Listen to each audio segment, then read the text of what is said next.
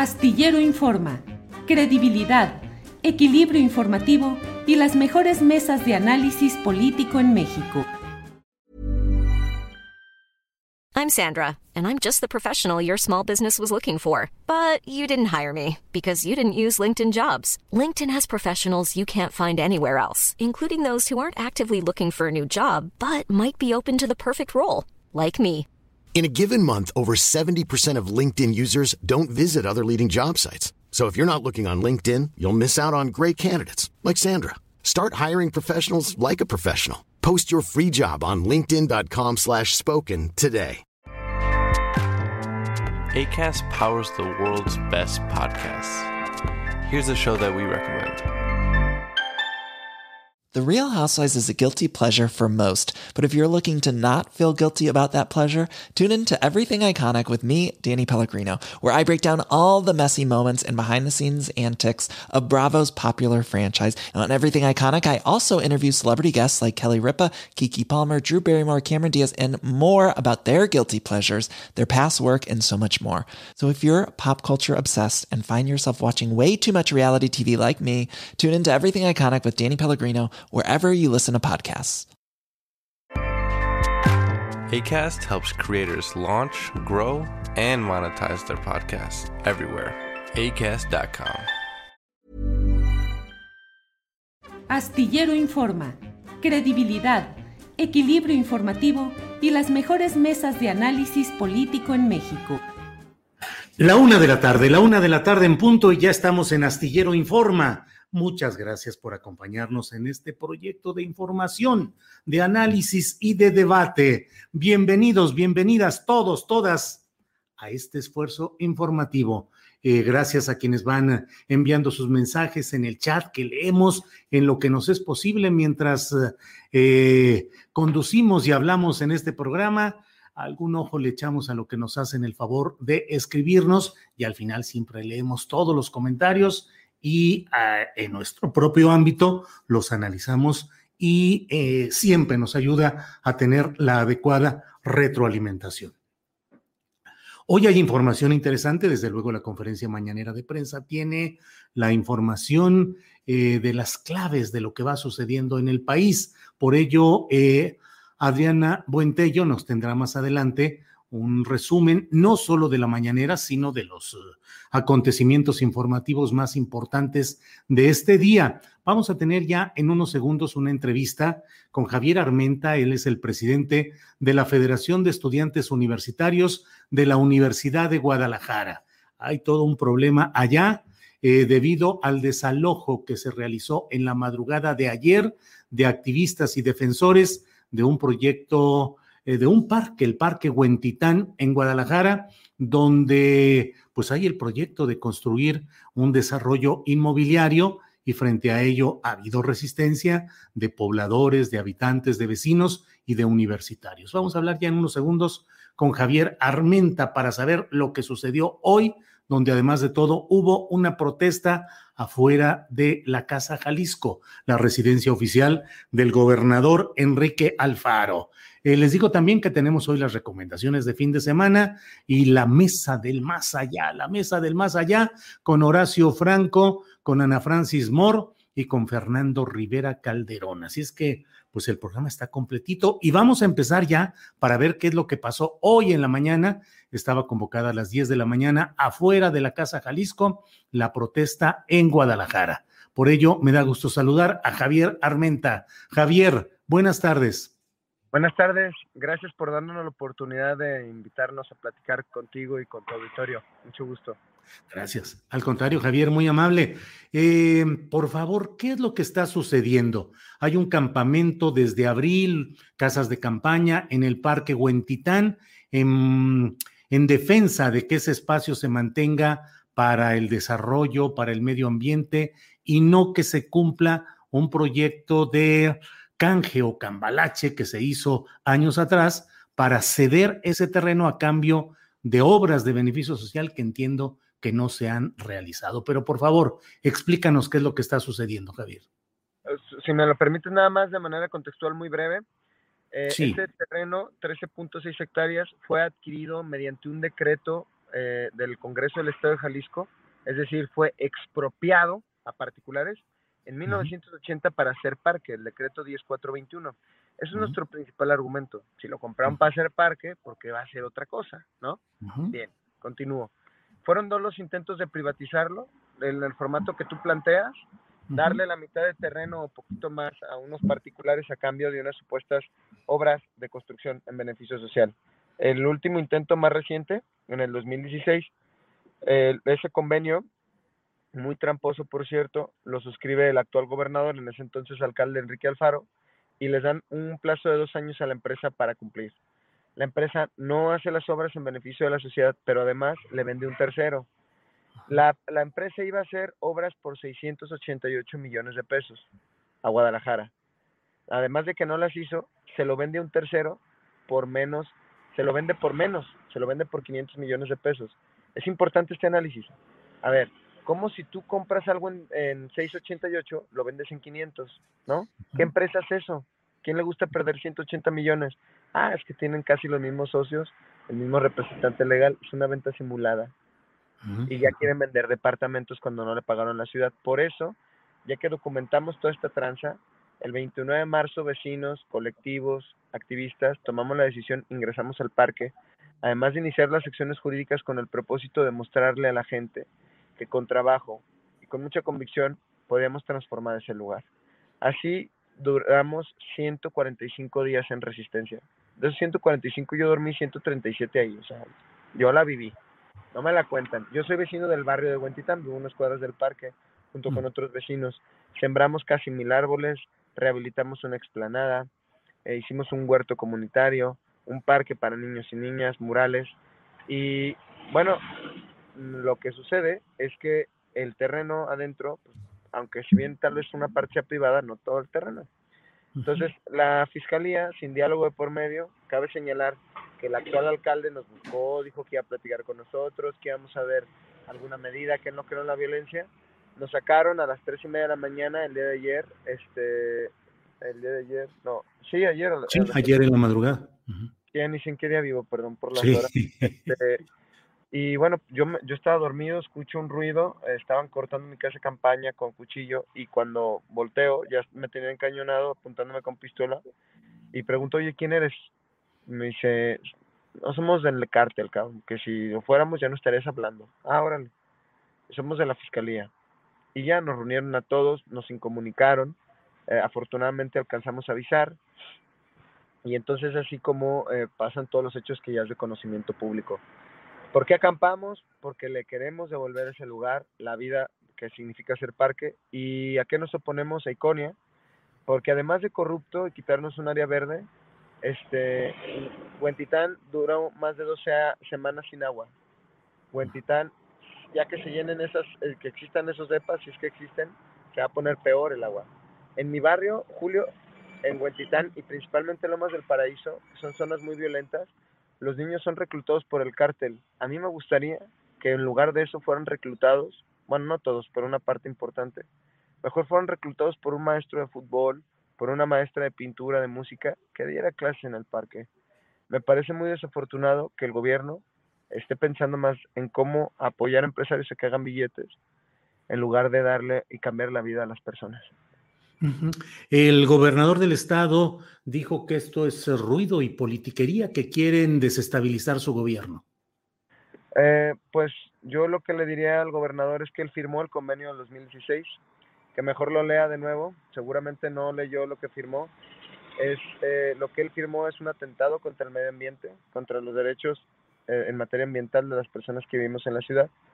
Y, y bueno, eso sí, legalmente no le toca a él resolverlo le toca al actual alcalde interino o al próximo, que es Pablo Lemos entrando. Pero no puede decir que no conoce el tema. Eso tampoco, eso también es una mentira. Y como él fue quien pactó con los empresarios, pues seguramente este, tienen conversaciones. ¿Qué es lo que se pretende construir ahí? Leí que quieren hacer un hotel, un car rock hotel, eh, dos torres de departamentos, centros comerciales. Un centro comercial, este, varias torres de departamentos, nueve torres de departamentos. Nueve. Nueve, son más de dos mil departamentos. El centro comercial, un gran estacionamiento Y ya, de las 13.6 hectáreas, dicen que nos van a dejar dos para parque. Que pues, es el pinche parque fresón para los del NEPA, ¿no? O sea, digo, en un lugar que fue comprado para hacer parque, se vale. Es politiquería cuando la empresa no cumplió. Su plazo era diciembre de 2018. Han tres años que han pasado. Mira, a mí me parece muy desafortunada la postura del gobernador y de este gobierno. El movimiento de vecinos de Huentitán, yo tengo siete años dando clases de salsa gratuita los fines de semana en Huentitán o sea, nosotros, Únete Huentitán y los vecinos, existíamos antes de que ellos siquiera llegaran a la función pública. ¿Y sabes qué? Vamos a seguir después de que ellos se vayan. Eso es lo que va a pasar. ¿Qué sucedió hoy afuera de la Casa Jalisco, la residencia del gobernador del estado? Bueno, pues ah, fuimos no solo nosotros de Huentitán, nos acompañamos de colectivos vecinos de otros parques que atraviesan esta situación. Es importante decirlo, que la mafia inmobiliaria, no, los depredadores de la ciudad no solo operan en Huentitán, sino en diferentes partes de Guadalajara, del área metropolitana y también del estado y del país, me atrevería a decir.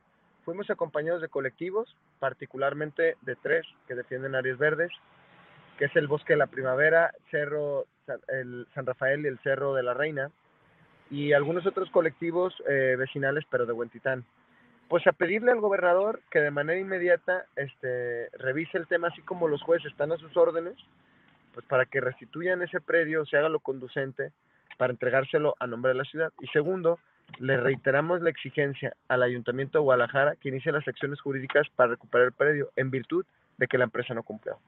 ¿No? Y por último y no menos importante, por supuesto, pues que más bien a quien tienen que desalojar es a la empresa que ya pasó el tiempo que tenía y que no tiene argumento para permanecer ahí. ¿no? Entonces, es, eso es lo que podría platicarte. Pues, hicieron uso de la voz y bueno, pues nos manifestamos y a una, una sola voz decíamos, somos estudiantes, no somos delincuentes. Javier, leo en redes y en el propio chat comentarios en los cuales dicen que esto forma parte, además de la defensa del medio ambiente en Cuentitán, forma parte de un conflicto entre el gobernador Alfaro y la Universidad de Guadalajara debido al recorte presupuestal que ha anunciado el gobernador Alfaro en detrimento de la UDG. Es falso, porque el movimiento tiene más de siete años. Antes de que Alfaro estuviera con, en el poder, y va a seguir estando. Digo, que yo sea presidente de la FEU, cosa que, o sea, primero fui vecino de Huentitán, llevo 11 años siendo vecino de Huentitán y voy a seguir siendo después de ser presidente de la FEU. Que por ser de la FEU no puedo participar en el movimiento. Creo que sí. Entonces, que, coincida esto con la coyuntura, eso es otro tema. El movimiento es punto y aparte. Para quienes no conocen este tema, ¿cuánto es lo que pretende recortar y por qué motivo el gobierno de Jalisco al presupuesto de la UDG? Muy bien, como segundo término, lo primero que te platiqué es como vecino de Huentitán. Ahora voy a dar mi opinión como presidente de la FEU sobre el tema que tú planteas, que es el recorte presupuestal. Me parece desafortunado, me parece fuera de la ley, es un presupuesto ya votado por el Congreso del Estado de Jalisco, por el propio Consejo General Universitario y ya formaba parte del presupuesto del OVG y por eso el gobernador no puede disponer de esa manera de ese dinero. Con base a lo anterior, la universidad vamos a exigir que se restituya ese dinero, que en lo material todavía no se ha concretado esa reducción presupuestal. Y bueno, yo en un video que le hice el miércoles, de hecho horas antes de que nos sacaran del predio, al señor gobernador le hice una serie de sugerencias de dónde podía sacar ese dinero que le hace falta para el hospital este, de Tonalá. Le decía, bueno, pues es que Jalisco ha adquirido más de 11 mil millones de pesos en deuda. Poner en funcionamiento ese hospital cuesta mil millones de pesos. Pues, si tantas ganas hubieran tenido del primer crédito, hubieran etiquetado, si no toda una parte. Si hubo para los privados como el Ángel Año, pero no hubo para el hospital, bien. Entonces, no tenemos que escoger entre educación y salud, es un falso debate, es incluso está mezquino plantearlo así. No, yo le dije que no tiene por qué recortar la educación porque todavía hay dinero sin etiquetar en esos 11 mil millones de pesos y le sugerí que de las alcancías rateras, de los excedentes de 50 centavos que se quedan en las alcancías, que se han juntado según nuestras cuentas más de 500 millones, de ahí podía sacarlo, o de la bolsa de las verificaciones, o de las fotomultas, que es otro recurso que tiene ahí el, la administración, y bueno, pues le saca mucho jugo. Bien, pues Javier Armenta, ¿son cuántos millones son los que pretende recortar al presupuesto de la UDG? 140 millones. 140 millones. Bien, Javier, pues muchas gracias por esta información. ¿Qué sigue? ¿Qué es lo que van a programar? ¿Cómo van a continuar en esta lucha? Bueno, este, espérame, permíteme. Ay, a ver si no nos chocan. Estamos estacionados aquí. Este, lo que sigue es en, en el movimiento del parque. Vamos a reunirnos el día de hoy para definir la ruta que vamos a seguir, perdón, este, la ruta que vamos a seguir. Eh, vamos ahora, si ya ganamos el parque en su momento, lo llenamos de vida, ahora vamos a llevar ese testimonio a toda la ciudad y que la ciudad juzgue. Yo estoy convencido que somos más quienes queremos y necesitamos seres verdes y bueno, vamos a, convocar a toda la ciudadanía a defensa de las áreas verdes y materializar esto, que es un despojo a la ciudad. Bien, Javier, pues muchas gracias y seguiremos atentos a lo que sucede por allá. Gracias. Hasta luego. Hasta luego. Bien, pues es esto que está sucediendo en Guadalajara. Eh, esta defensa de un parque, del parque Güentitán. Eh, son muchos los temas que están en todo el país relacionados con algo que me parece eh, importante y sobre ello quiero hacer una reflexión, un editorial. El presidente de México dio a conocer hoy en su conferencia de prensa una postura que a mí me parece pues incluso peligrosa en términos de lo que es el activismo y la defensa de los recursos naturales, particularmente del agua y en general del medio ambiente. Diariamente tenemos reportes de lugares donde los intereses de fraccionadores, de empresas, de lotificadores, de mineras, de empresas extractivas van contra el interés social y frente a ello se levanta la voz de organizaciones sociales, de defensores de derechos humanos, de activistas en pro de la ecología, el medio ambiente en general, y con frecuencia esos defensores del medio ambiente eh, suceden asesinatos, agresiones, amenazas, amagos. El presidente López Obrador, como usted sabe, estuvo en días pasados en dos lugares y los pronunciamientos fueron muy especiales y de ellos di cuenta aquí. Invitó a las comunidades de Temacapulín eh, y otras dos eh, poblaciones del estado de Jalisco a analizar si están de acuerdo o no en que se eh, construya, se termine de construir la presa El Zapotillo con dimensiones y especificaciones que no provocarían la inundación de estos lugares. Pero les dijo, ustedes tienen la última palabra, ustedes habrán de decidir. Si dicen que no, tan amigos como siempre y San se acabó. Eh, decidió regresar en determinada fecha y ahí está ese compromiso. Luego fue a la laguna y ahí anunció también que ponía a consulta un proyecto que se llama Agua Saludable y que es un proyecto que busca, pues eh, con una inversión de 10 mil, 11 mil millones de pesos, potabilizar agua para distribuir en la comarca lagunera, en la laguna, donde hay graves problemas de hidroarsenicismo, es decir, de arsénico en el agua, que ha provocado desde luego cáncer, deformaciones, eh, muchos problemas de salud en esa región. Bueno, pues hoy el presidente de la República ha dicho que, mm, pues que le plantearon si no se iban a, revisar las concesiones, porque en el caso específico de la laguna, el gran ganador de todo este problema de la mm, el aprovechamiento irregular y hasta delictivo del agua son compañías como Lala, la gran empresa de, productos lácteos eh, que tiene un control sobre este tipo de agua para forraje, para alfalfa, para el alimento del ganado que produce la leche que luego distribuye a nivel nacional y productos lácteos a nivel internacional esta propia empresa. Bueno, dijo el presidente, sí, todo se va a resolver y estoy pensando porque ni modo que, dijo, eh, ni modo que nos paremos porque es una inversión de 10 mil millones de pesos para que la gente tenga agua sana y que ya no haya cáncer sobre todo en niños. Entonces, lo he estado pensando y como siempre digo lo que pienso, estoy viendo la posibilidad, analizando la posibilidad de que se considere como un asunto de Estado y de seguridad nacional, de derechos humanos. Quiero hablar, estoy leyendo textualmente lo que está en el portal de Presidencia de la República, en la versión estenográfica de las declaraciones de hoy del presidente López Obrador, en las que dice, quiero hablar con el presidente de la Corte sobre este tema, para ver si en colaboración se busca un mecanismo legal demostrando que no hay ningún daño al medio ambiente, que al contrario, el principal de los derechos humanos es el derecho a la vida y ver si así podemos llevar a cabo la obra, porque apenas estábamos iniciando con las licitaciones y nos pararon la obra. Y tengo que ir en un mes. Em, y dice, todavía saliendo de ahí, uno de los ambientalistas dijo, no me importa, casi todos diciendo, vamos a ayudar. Y uno de los ambientalistas, que quién sabe quién lo patrocina, ahora sí que de parte de quién, dijo, no se va a hacer la obra porque vamos a seguir interponiendo amparos. Entonces, dice el presidente López Obrador, vamos a buscar el mecanismo para que sí se haga.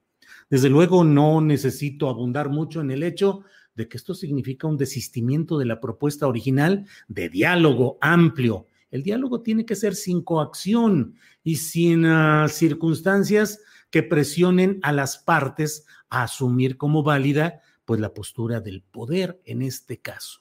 Dice el presidente López Obrador que él está convencido de que esta es una obra benéfica, pero hay laguneros, y debo decirles que yo, que nací en la laguna, estoy en esa misma tesitura de los laguneros que dicen que esto solamente es un paliativo, que no va a resolver el problema de fondo y que deja de lado el conflicto principal que es Lala y otras empresas que largamente se han beneficiado del agua y que hoy quedan absolutamente tranquilas con que el Estado mexicano invierta 10 mil millones de pesos para resolver un problema que ellos, los grandes productores, causaron en esa región.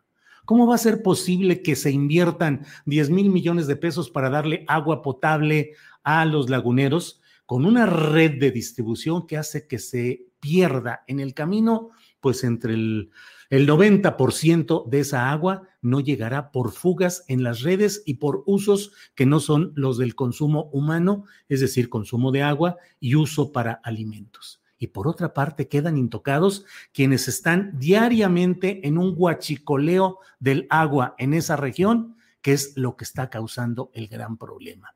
Esas empresas están sacando agua el doble de la que recargan los acuíferos, el doble de lo que recargan los acuíferos. Y perforan y perforan y tienen una serie de redes y compran permisos y concesiones y se hacen de todo lo que sea necesario, pero casi la mitad del agua que utilizan no la pagan, la pagan a precios muy bajos, no hay la supervisión, la inspección del gobierno federal suficiente para poder establecer todo esto.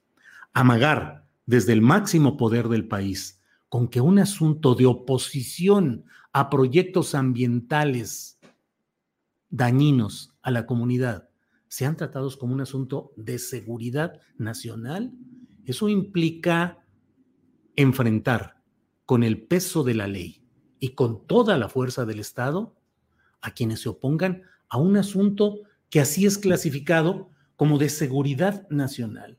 Esperemos que el ministro de la Corte, Arturo Saldívar, eh, le haga ver al presidente de la República que los derechos no pueden ser constreñidos de esta manera en actos que significan un interés público y que se guste o no se guste, mientras se viva en una república como esta, en la que existe una división de poderes con todos sus defectos, del legislativo, del judicial y también, desde luego, del ejecutivo, mientras continúe esta circunstancia, tiene que quedar claro que el recurso de solicitar un juicio de amparo es la única fórmula que ofrece el sistema legal vigente para oponerse a actos de poder que se consideren lesivos del ciudadano o de la colectividad. El juicio de amparo es una de las uh, obras más importantes que el pensamiento jurídico mexicano ha adaptado a nuestra realidad y es algo que debemos defender. El juicio de amparo es la única forma mediante la cual se puede intentar el amparo de la justicia federal frente a actos de poder.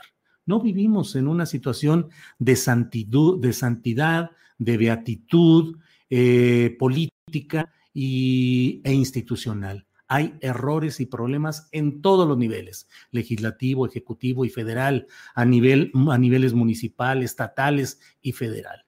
Creo yo que una postura como esta no es correcta y creo mi obligación, así como dice el presidente de la República, que él dice todo lo que piensa, yo debo decir también aquí en este momento también lo que pienso. Y lo que pienso es que es un amago injustificable y que debería de frenarse la campaña en redes sociales, la intensa campaña de redes sociales y el uso de medios de comunicación en la laguna adosados a los gobiernos estatales en contra de ambientalistas y ciudadanos en particular que consideran que es un error grave lo que se está planteando desde el gobierno federal en este proyecto llamado Agua Saludable. Veremos también qué es lo que sucede con los habitantes de Temacapulín y las otras dos comunidades. Ya veremos si sucede que haya un, eh, pues otro señalamiento de que también el asunto es de Estado, de seguridad nacional o de derechos humanos. El derecho humano al agua existe y hay que defenderlo, pero hay que defenderlo contra los grandes poderes, contra los productores, contra las grandes empresas, contra quienes se han beneficiado de todo esto, no contra ciudadanos, especialistas, analistas, activistas, defensores del medio ambiente que expresan oportunamente y no callan como momias ante el hecho de que ese proyecto en la laguna es dañino y debería de frenarse. Bien, pues ese es mi punto de vista. Gracias. Bueno, vamos ahora, vamos a continuar con nuestro programa y bueno, tenemos a continuación las recomendaciones de fin de semana y saludo como siempre a mi compañera coconductora y productora de este programa, Adriana Buentello. Adriana, buenas tardes. ¿Cómo estás, Julio? Buenas tardes. Si te parece bien, vamos con un resumen antes de entrar con las recomendaciones. Cierto, cierto, cierto. Ya estoy queriendo brincarme. Perdón, Adriana. No eh, Vamos brevemente, hay cosas interesantes, precisamente, Julio, de la conferencia mañanera. Eh, fíjate que luego de que eh, Miguel Ángel Félix Gallardo, alias el jefe de jefes, eh, deseó desde la cárcel en una entrevista que dio para Univisión que le vaya bien al presidente de la República, hoy López Obrador agradeció a quien, hay que recordar, fue señalado por el homicidio del agente de la DEA, Enrique Camarena, y adelantó que si cumple con los requisitos se podría liberar con motivo de este decreto ya ha anunciado el presidente. Vamos a escuchar. Pues que le agradezco mucho sus buenos deseos y que este yo también quiero que él eh, comprenda mi situación, que yo no quiero que sufra nadie, no quiero que nadie esté en la cárcel que en su caso, si se termina de revisar, este asunto corresponde a la Fiscalía, de que no tiene este, ya eh, ningún pendiente, porque ya este, cumplió con estar en la cárcel durante eh, algún tiempo y que si este, ya tiene derecho a salir, que yo no me opongo a eso. ¿Usted le daría la amnistía para reos eh, de la tercera edad? Si se este, eh, justifica, o sea, en lo que se está eh, elaborando, ¿sí? desde luego que sí, porque él por edad, por enfermedad, ya podría salir, pero hay que ver cómo este, se termina de elaborar el decreto. Bueno, y sobre el homicidio de José Eduardo Ravelo en Mérida, el presidente dijo que se debe ir a fondo y dar con los responsables porque es un crimen de odio y no se va a permitir. Aseguró que se actuará contra el que ejecuta y contra también quien tolera estas atrocidades. Escuchemos. Les pongo el caso de este joven que fue ultrajado, asesinado en, Mérida. Eso es un crimen de odio. Y no se va a permitir. Y no es nada más una actitud de los policías, no solo el que ejecuta, sino el que tolera ese tipo de atrocidades. Hoy volví en la mañana en el Gabinete de Seguridad a tratar el caso. Se tiene que ir a fondo y castigar a los responsables. El Departamento de Seguridad Interior de Estados Unidos, pues anunció eh, la extensión hasta septiembre de 2021, el cierre en la frontera con México debido a la emergencia sanitaria, particularmente por esta variante Delta. También en la conferencia mañanera del día de hoy, el presidente López Obrador eh, dijo que va a proponer al secretario de Relaciones Exteriores, Marcelo Ebrard, que nombre a una mujer indígena como agregada cultural en España en lugar de Brenda Lozano. Escuchemos. Entonces, ¿cómo va a ir a representarnos a ese país? Voy a proponerle a Marcelo, es que quien nos represente en lo cultural sea una mujer indígena, una poeta del istmo de eh, aquí, del centro del país, mexica, que hay hombres y mujeres con mucha eh, preparación y ya ni hablar de cultura.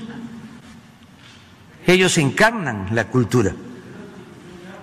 Entonces, vamos a, este, cambiar eso, pero eh, no es culpa de Marcelo, es un proceso, hay que entenderlo, quienes dominaban todo lo que era el servicio exterior, Castañeda, ¿se acuerdan?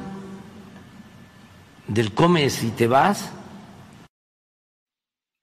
Y el canciller Marcelo Ebrard informó a través de su cuenta de Twitter que la Corte Federal de Massachusetts aceptó el litigio que el gobierno está presentando contra empresas fabricantes de armas en Estados Unidos responsables del comercio negligente, así se establece en esta demanda, de las armas que usa la delincuencia en México. Ebrard indicó que esto significa un gran paso y que sigue la notificación y el proceso legal.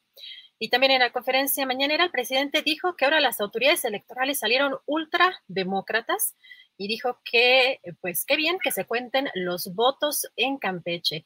Dijo que están sacando el cobre en las autoridades electorales e insistió en que se necesita una reforma tajante. Escuchemos.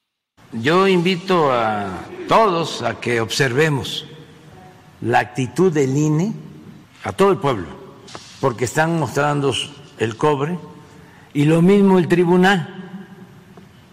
Ahora, este salieron ultrademócratas, voto por voto, casilla por casilla, voto por voto, casilla por casilla, en Campeche. Entonces, qué bien que se cuente los votos. Pero miren los bandazos. Vamos a ver. Yo sigo sosteniendo, no voy a cambiar en eso, de que es necesaria una renovación tajante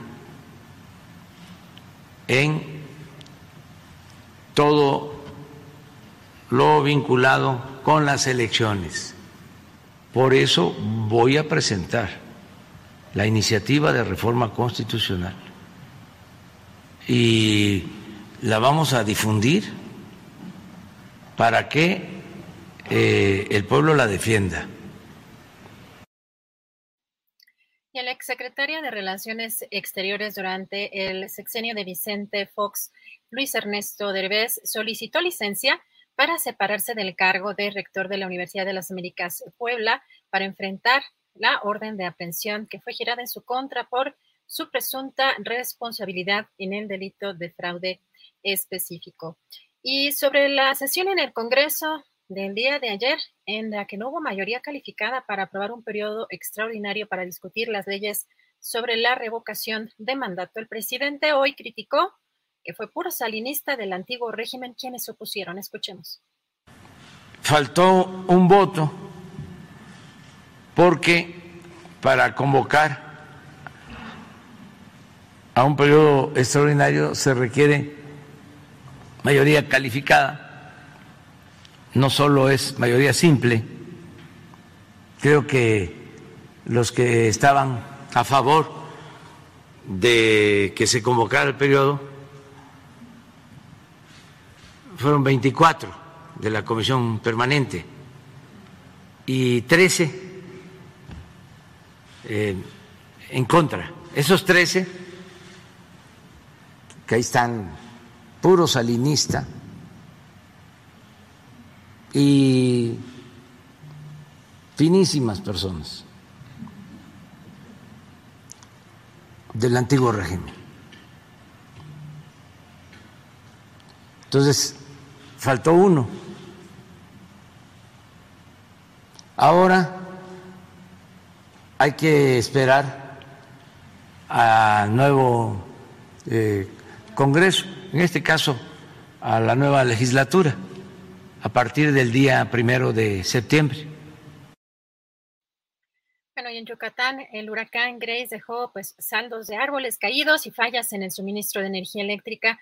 Bomberos de la entidad realizan aún la remoción de árboles que obstruyen el paso de los coches.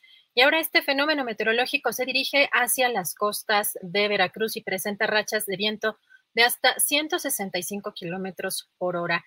Aquí en la Ciudad de México y en el Estado de México este fin de semana provocará fuertes lluvias y encharcamientos. Y vamos ya con las recomendaciones de fin de semana. Vamos con nuestra querida María Hahnemann, que además tiene un escenario espectacular. ¿Cómo estás, María? Muy buenas tardes.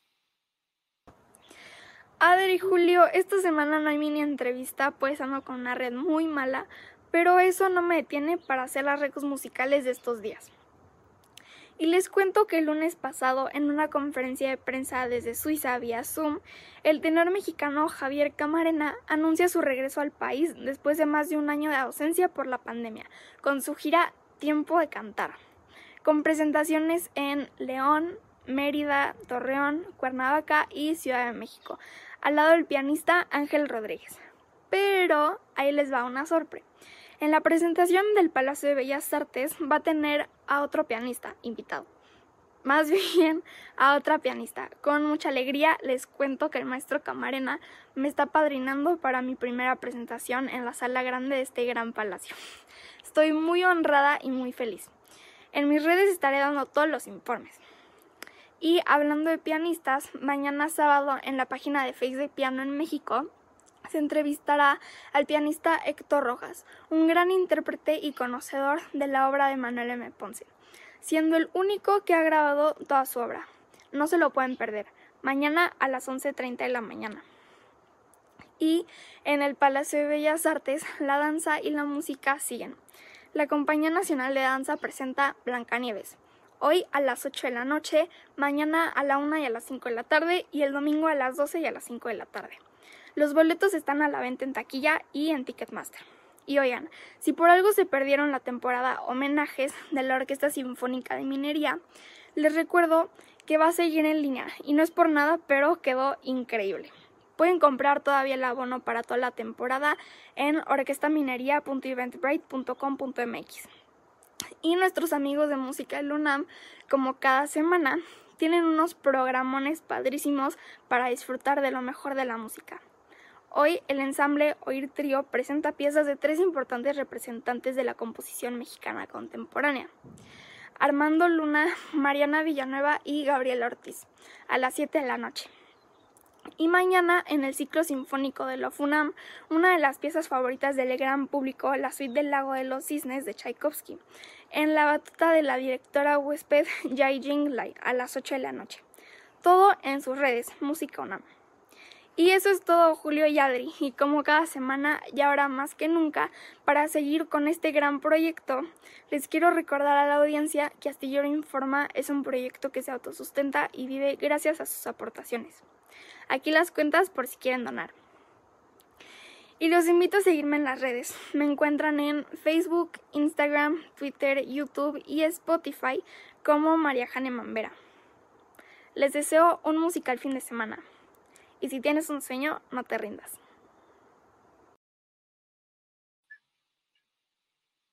Gracias a nuestra querida María Hahnemann.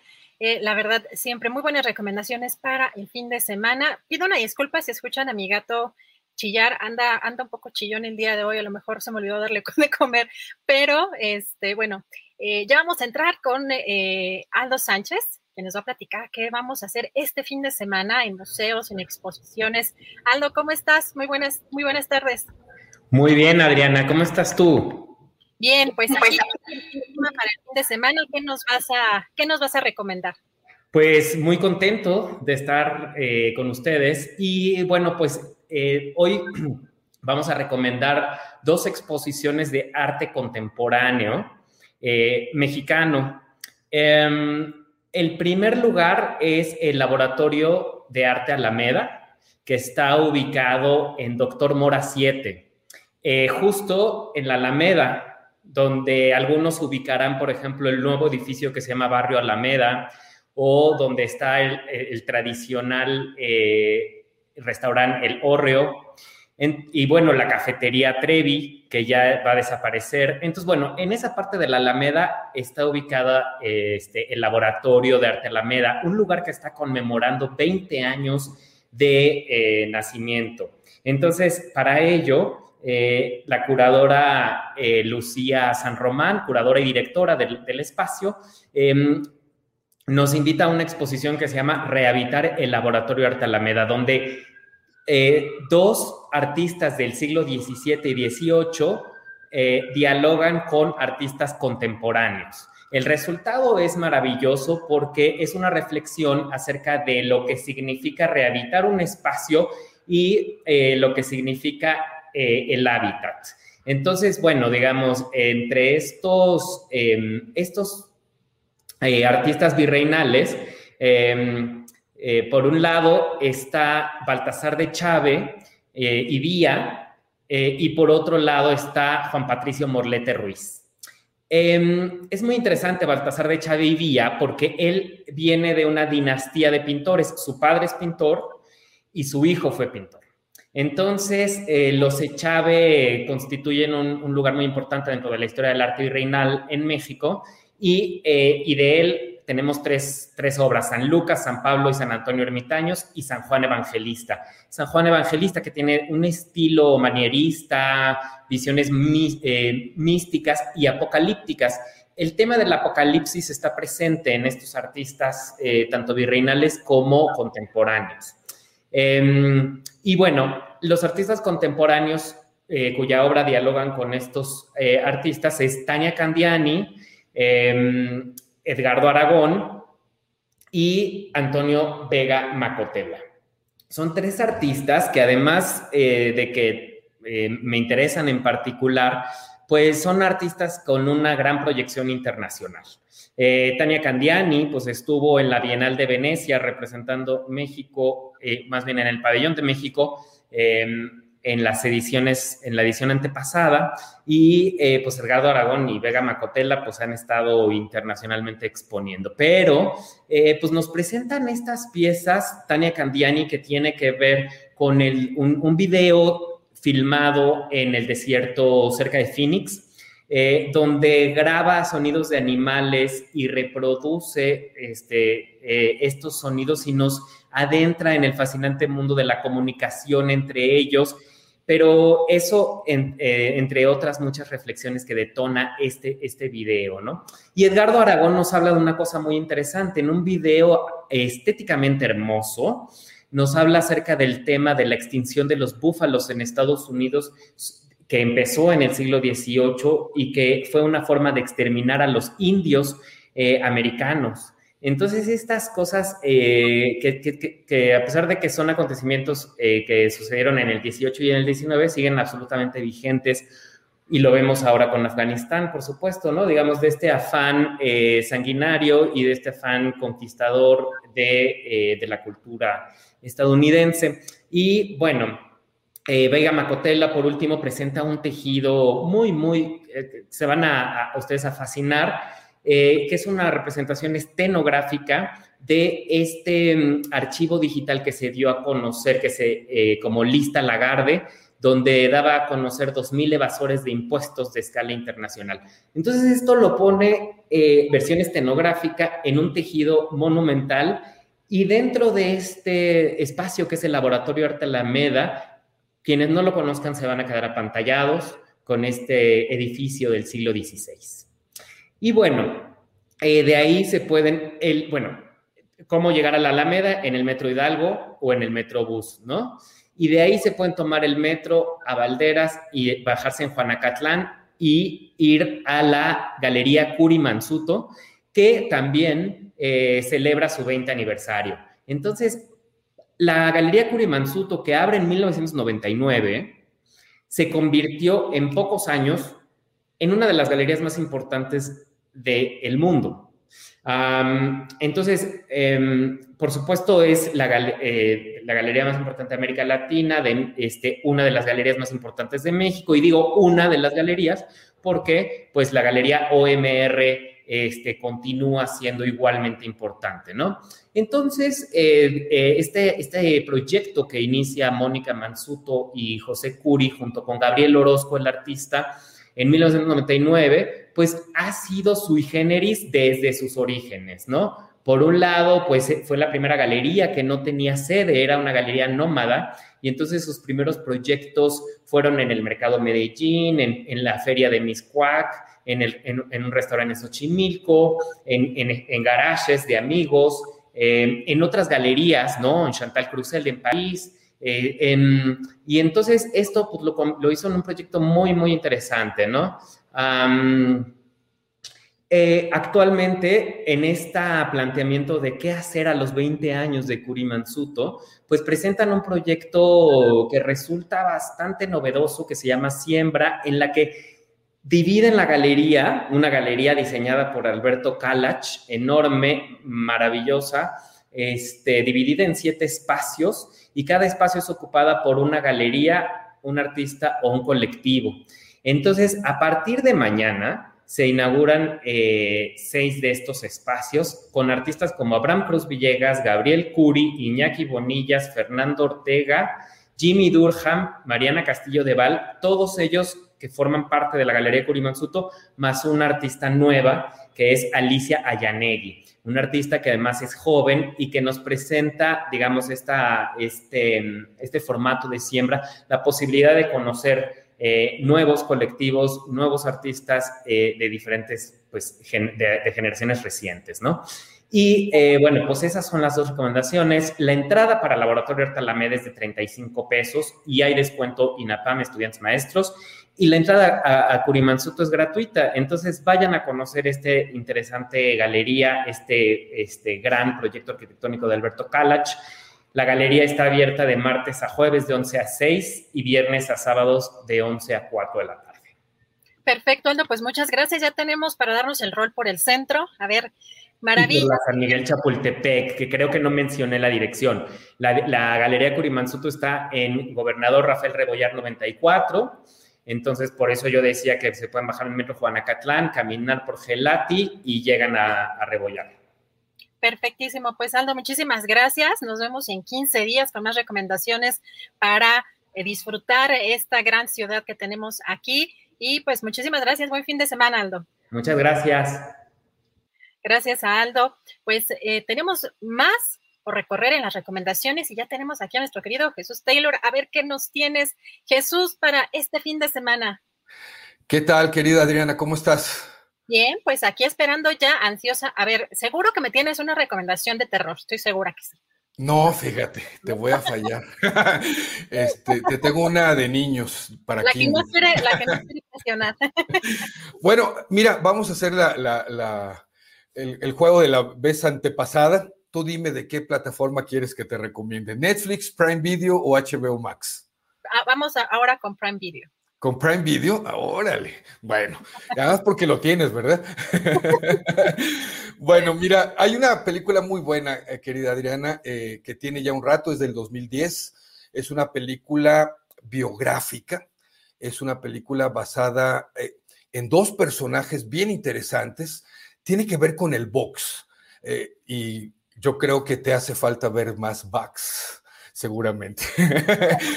Pero no quiero desanimarlos en el sentido de que muchos podrían pensar, bueno, a mí el box no me gusta, este, es un deporte que no me atrae, pero eh, más allá de, las peleas que se ven, por supuesto no tiene nada que ver con Rocky 5, 6, 7 y 8, eh, es la vida de estos dos eh, hombres porque es un drama la película y es un drama muy, muy bien hecho.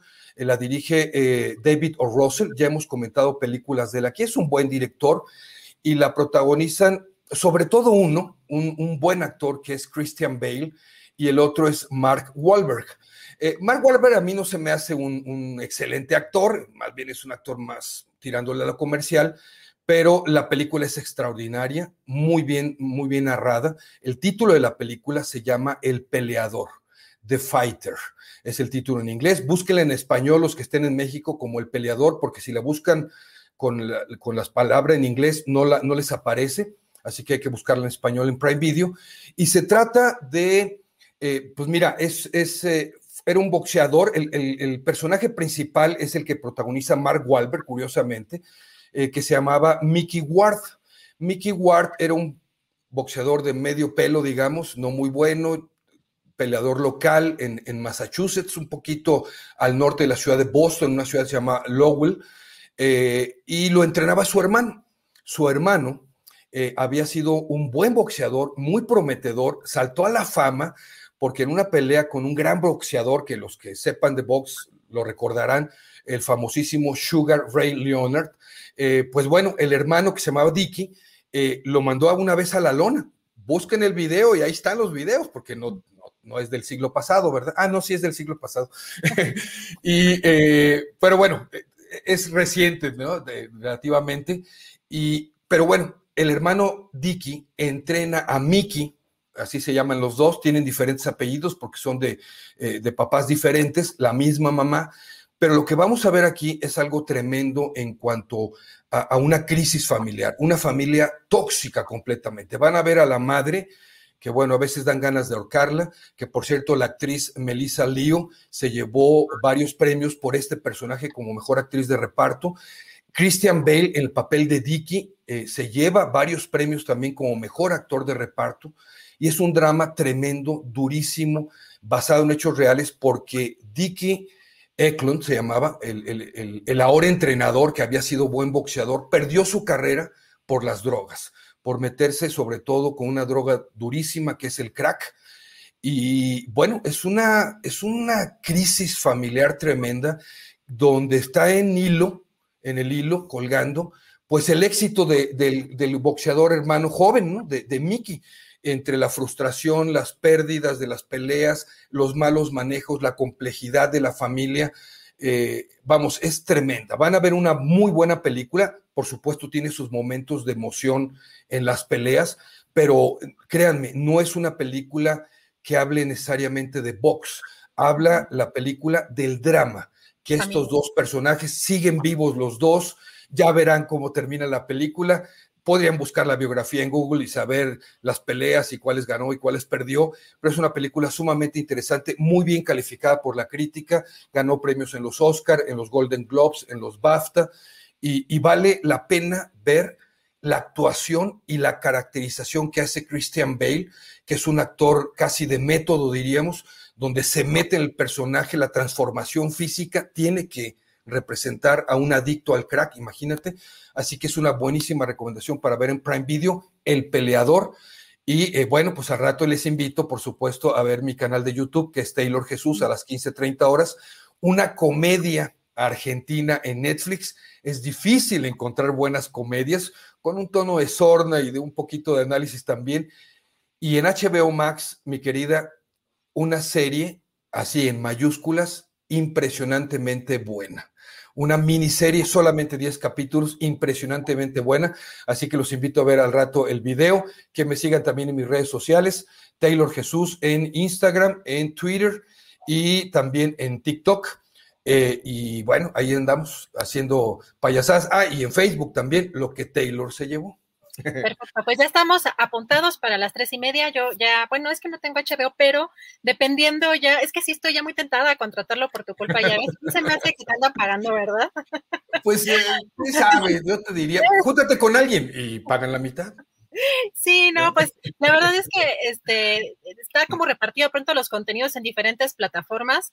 Este, no sé de pronto ya cuánto sea mucho pagar, este, yo creo que nada más me quedo ahorita con Netflix y con Amazon, pero de pronto no sé si te pasa que sí tienes que andar buscando como con lupa, por eso la verdad es que es importantísimo estar aquí atentos a las recomendaciones de Jesús Taylor. Y... Oye, y, y HBO Max digo, aclaro, no me paga por promocionarlo, pero tiene buenas películas de terror, ¿eh? Bueno, fíjate, vi ayer, vi ayer o antier, no me acuerdo, este, el inicio, todavía no la termino, una de una que se ve que está bastante buena, que se llama Sputnik, creo, una rosa o algo así. Ah, sí. Oye, es que yo soy, yo soy como muy comercialona en eso, y por todo que sea así como mucho de, de, susto, ¿no? Este, ya, ya luego les platicaré qué tal estuvo, pero, pero ya nos apuntamos para, para, por lo pronto, para estas recomendaciones este, que nos faltan, Jesús, a las 3.30 en tu canal y nos vemos pues la próxima semana. Muy bien, un saludote a toda la audiencia, un saludo a ti y a Julio y un abrazo. Un abrazo, Jesús, gracias. Gracias. Esta semana. No se pierdan a Jesús Taylor a las 3.30 de la tarde. Ya tenemos aquí a Javier Nieto, a ver, para que nos platique cómo va, cómo va la apuesta, cómo va, ya, ya estamos apenas a, por empezar, ya estamos a unos, a unos días. A unos días, así es, mi querida Adriana, ¿cómo estás? Muy buena tarde. Muy bien, aquí esperando a ver qué nos tienes. Pues mira, hay dos propuestas bien interesantes hoy. Bueno, una me, gusta más que la otra, pero empecemos. En el Teatro La Capilla está en temporada una obra que se llama Retorno Sofía Rosario.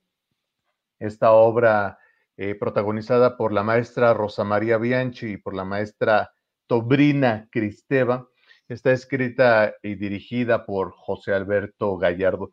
¿De qué trata Retorno Sofía Rosario? Trata sobre la migración forzada. Ese sería el tema, el tema principal, la migración forzada. Eh, una mujer que huye de Yugoslavia por la guerra, otra mujer que huye de Buenos Aires por la dictadura del militar del 76 más o menos, y, este, y sus constantes encuentros y desencuentros a través de, de su vida, desde que son unas adolescentes hasta que ya son unas mujeres de 60, 70 años aproximadamente, en un juego de, melancolía, en un juego de, recuerdos, de añoranza, eh, de, añoranza por la tierra, por esos lugares que dejaste, por la familia, por tu país de origen. Y, este, y lo importante que es eh, los lugares donde te reciben, donde te acogen, lo importante que es eh, la recepción a, a, estos migrantes que tienen que ir por, por causas ajenas a su voluntad, digo, como lo que está sucediendo ahorita, desgraciadamente, en Afganistán, por ejemplo. Un, este, una obra mm, compleja, no es, no es fácil de ver, tienen que ir con mucha concentración, muy despejados, este, muy atentos. Eh, van a disfrutar de un tour de force de dos grandes, grandes actrices, como la maestra Bianchi y su, su compañera. Entonces yo los invito, se presenta los lunes en el Teatro La Capilla hasta el 27 de septiembre, lunes a las 8 de la noche. Es híbrido presencial con sana distancia, creo que somos 18 o 20 los que podemos estar ahí aproximadamente. Y también por, este, por streaming, entonces ahí lo que les sea más, más conveniente. Y la otra es una que está, que está bien padre, perdón que use este término, de está bien padre, pero es cuando, cuando algo realmente me gusta, este, me, me, dejo de, este, de terminazgos y digo, está bien padre. Se llama 1521, la, la caída, está en el Teatro del Milagro. Esta obra en realidad es este, como un rompecabezas gigante que tiene cuatro partes, cuatro, así como lo oyeron. Eh, en el Teatro del Milagro, el maestro David Holguín escribe y dirige una apuesta compilada de 21 monólogos, 21 actores que representan distintos personajes. A, grosso modo, ¿de qué va esto? Va, nos habla desde los augurios de la llegada de los españoles hasta la rendición de los mexicas en 1521, si la memoria no me falla, este, y le da voz a diferentes este, personajes que son partícipes de, toda esta odisea, de toda esta epopeya. Eh, desde dioses, animales como la guacamaya, este, eh, aztecas, eh, otomís, eh, Hernán Cortés, Bernal del Castillo, que tengo mi programa de mano, este, Fray Bartolomé de Olmedo. Y por ejemplo, la, primera parte ya se estrenó hace una semana, este, pero la pueden ver por streaming, se quedó guardada, pueden comprar su acceso en el Teatro del Milagro y la pueden ver en streaming. La que yo fui a ver eh, presencial, la que está este fin de semana, es la segunda parte. En este elenco ahorita está Mauricio Pimentel, Emanuel Pavia, Elizabeth Pedrosa, Sergio Zurita, Kira Rodríguez y David Evia. Muy, muy divertida. Como todas las antologías, pues de pronto es medio disparejo el asunto, ¿no? Hay unas que están mejor logradas que otras, hay unas que tienen una mejor interpretación, hay actores de los cuales tienen mucha, mucha mayor tabla que otros, este, por ejemplo, pues, eh, Sergio Zurita, pues que tiene pues, todas las tablas del mundo, este, y de pronto unas compañeras o compañeros que muy jóvenes, este, que hacen su, mejor esfuerzo, pero se quedan un poco, un poco lejanos de alcanzar esos, esos niveles, como el del maestro Sergio Zurita o Mauricio Pimentel, que interpreta la guacamaya, que fue mi, mi monólogo favorito.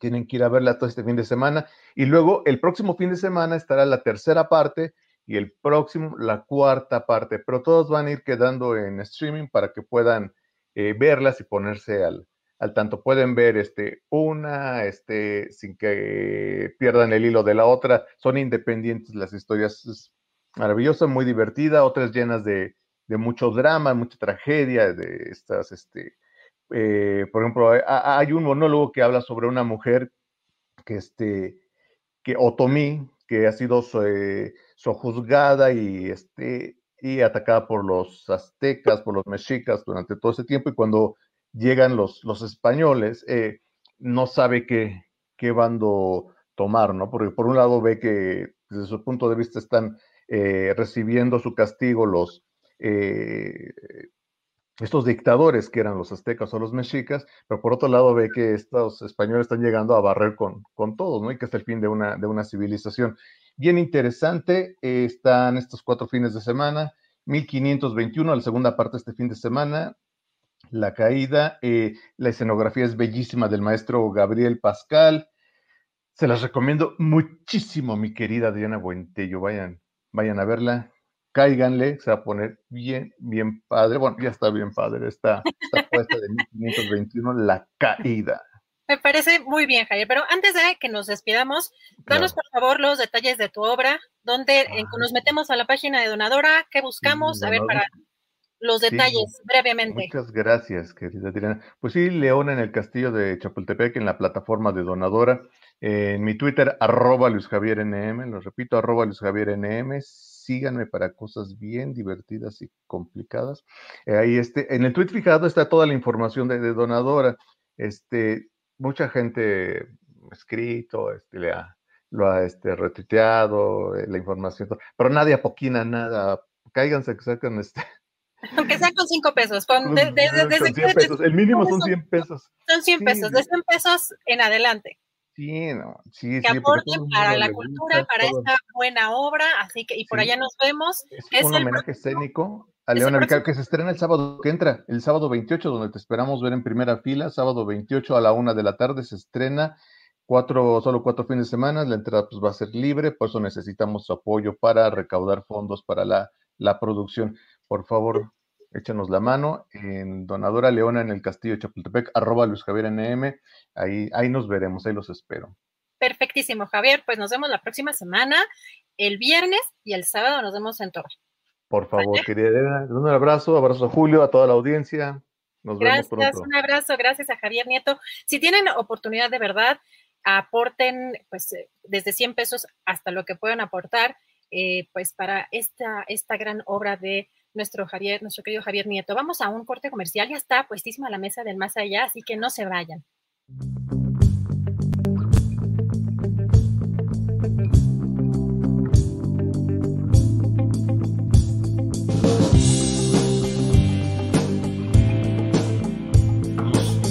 A la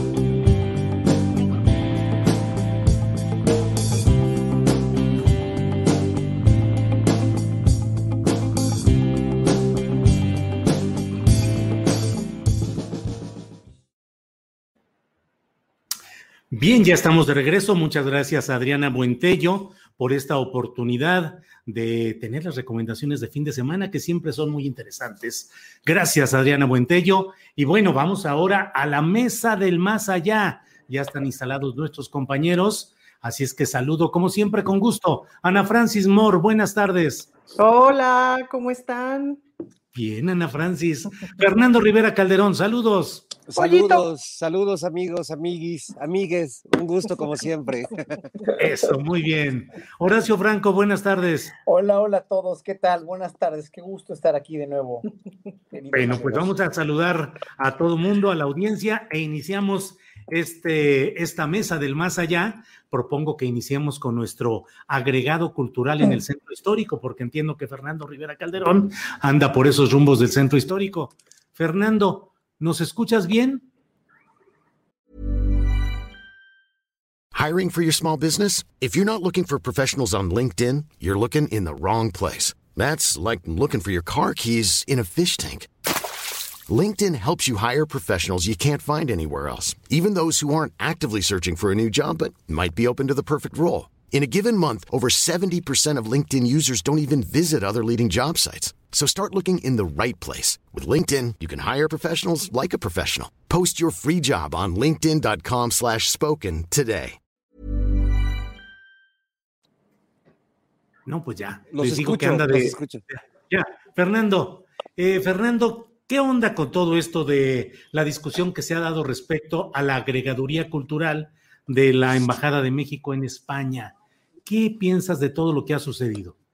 No, bueno, eh, pues que, que ha sido un gran despropósito, que, que la palabra correcta es que se, se hizo un desmadre y nos hemos pasado toda la semana gastando la pólvora en infiernitos, viendo un, un pésimo manejo diplomático justo donde se tiene que ejercer la diplomacia eh, eh, al, más alto nivel. Bueno, pues hemos visto una demostración pésima, un, pésimo manejo de la salida de Jorge E. Fernández, que más allá de lo que haya aclarado Marx Arriaga y el jefe directo Enrique Márquez, pues la, la idea que yo creo que quedó en general entre todos es que sí, tuvo que ver lo que había escrito Jorge y lo que había estado escribiendo durante los meses anteriores en críticas o en no compartir puntos con este, las, políticas o las ideas del presidente López Obrador.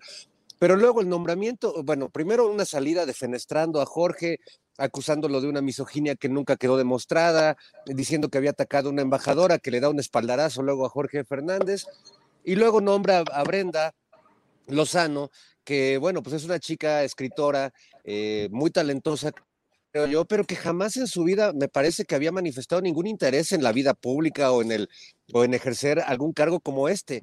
Eh, yo tampoco creo que sea de las grandes críticas de López Obrador. En realidad lo que hizo ella fueron memes. Sí. No sé si eso ya lo convierta a uno en un gran crítico, pero bueno, tampoco este, la, la- la- magnifiquemos algo que no creo que era, simplemente era una, pues, un- una escritora que hace memes contra López Obrador, bastante mensos de hecho, no muy profundos. Y bueno, y resulta que el presidente no, no comparte este nombramiento y finalmente termina renunciando eh, el señor Márquez, que me parece que es el gran responsable y de, todo este sainete este, en el que perdemos todos. Pierde Jorge Fernández, un escritor querido, entrañable, eh, que pierde porque además se convierte de pronto en el estandarte de la derecha anti López Obrador, cosa que tampoco estoy seguro que Jorge hubiera querido convertirse. Pierde Enrique Márquez, pierde Marcelo Ebrard, porque bueno, pues no, queda volando un personaje importante, pierde Brenda Lozano, porque creo que, digo, este, porque Brenda eh, es Lozano el apellido, ¿verdad? Sí, sí, sí. Es que, es que qué loco que se apellida igual que Javier Lozano, que también duró muy poquito en, en su encomienda, pero bueno, eso no tiene nada que ver. Este, son de esas cosas cósmicas que pasan, pero no, sí creo que fue totalmente un despropósito, un despropósito cósmico y bueno, pues eh, ojalá no, no vuelvan a ocurrir estas cosas, porque la verdad es que efectivamente gastamos la pólvora en infiernitos y en temas que se tendrían que resolver, pues de entrada con, con espíritu diplomático, ¿no? Ya, ya vi que al maestro Horacio Franco ya lo estaban candidateando para irse de Sí, cultural. Qué bueno que, que no se topa, porque aquí te necesitamos, querido. Bien, Fernando. Muchas gracias. Y ya que hablas de despropósitos cósmicos, déjame nada más dejar testimonio de que hoy nos desmonetizaron el programa, un programa bien tranquilo, amable, creo yo que con las recomendaciones de fin de semana, los segmentos de la conferencia mañanera y otras informaciones. Y bueno, pues ha de haber sido por la protesta, por el uso del término protestas en el título de este segmento, porque todo lo que sea protestas eh, y cosas parecidas que además nutren el trabajo periodístico cotidiano de un programa como este, bueno, pues lo desmonetizaron. Eh, creemos que es por la cobertura del asunto de las protestas en Jalisco contra el gobernador Alfaro. No digo que por él, sino porque este tipo de hechos pues molestan a, a, es decir, los algoritmos, los robots detectan palabras y señalamientos de este tipo y paz desmonetizan. Pero bueno, vamos adelante con la mesa del más allá. Horacio Franco, ¿qué opinas de todo este desmadre o algo así, dijo Fernando Rivera Calderón, el desmargallate que se hizo con este tema de la agregaduría cultural, Horacio.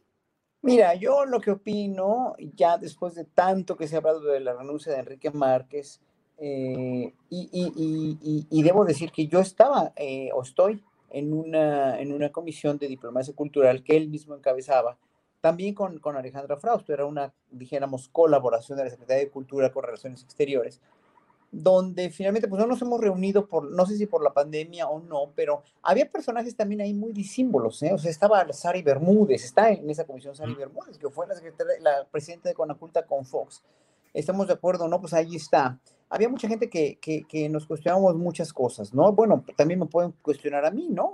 O sea, digo, eh, el hecho de, de estar o no con un bando o con otro, o haber pertenecido a un gobierno anterior o a una, un régimen anterior, o haber desempeñado un papel, como lo hizo Sari Bermúdez en el, en el, este, en el gobierno de Fox, no, no significa nada si no le das un puesto importante o si no le das una representación importante. Como consejeros pueden estar muchos, digo, consejeros del presidente está Salinas Pliego, ¿no? Y está Azcárraga, ¿no? Entonces, en ese sentido, no tiene nada de malo que en un momento dado eh, un funcionario se, se rodee o, tenga a bien, y, digo a bien, eh, conscientemente, tener como consejeros a gente que no está de acuerdo con él, ¿no? O sea, no tiene nada de malo para mí, ¿no? Es, es importante tomar opiniones diferentes.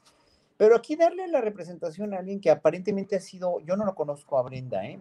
Lozano, no tengo, no tengo el gusto, sé que es una mujer muy inteligente, feminista, he leído sus tweets, no sé qué tan, o sea, e, es detractora, sí, bueno, no, no, no era la más aplaudidora del régimen tampoco, como no tenemos que serlo eh, eh, todos, ni, ni, a ultranza, ni no, no, ni detractores al 100%, porque todos los regímenes tienen cosas buenas y malas, pero ahí en ese sentido lo que yo puedo decir es que yo creo que pudieron haber escogido, y hay mucho de dónde escoger, en la Secretaría de Relaciones Exteriores dentro del personal de carrera.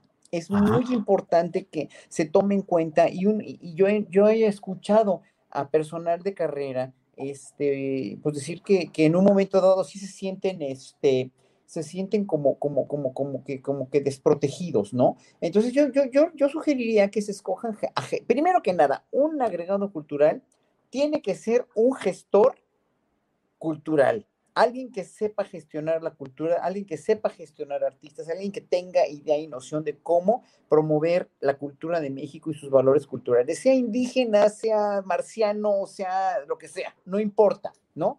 No importa.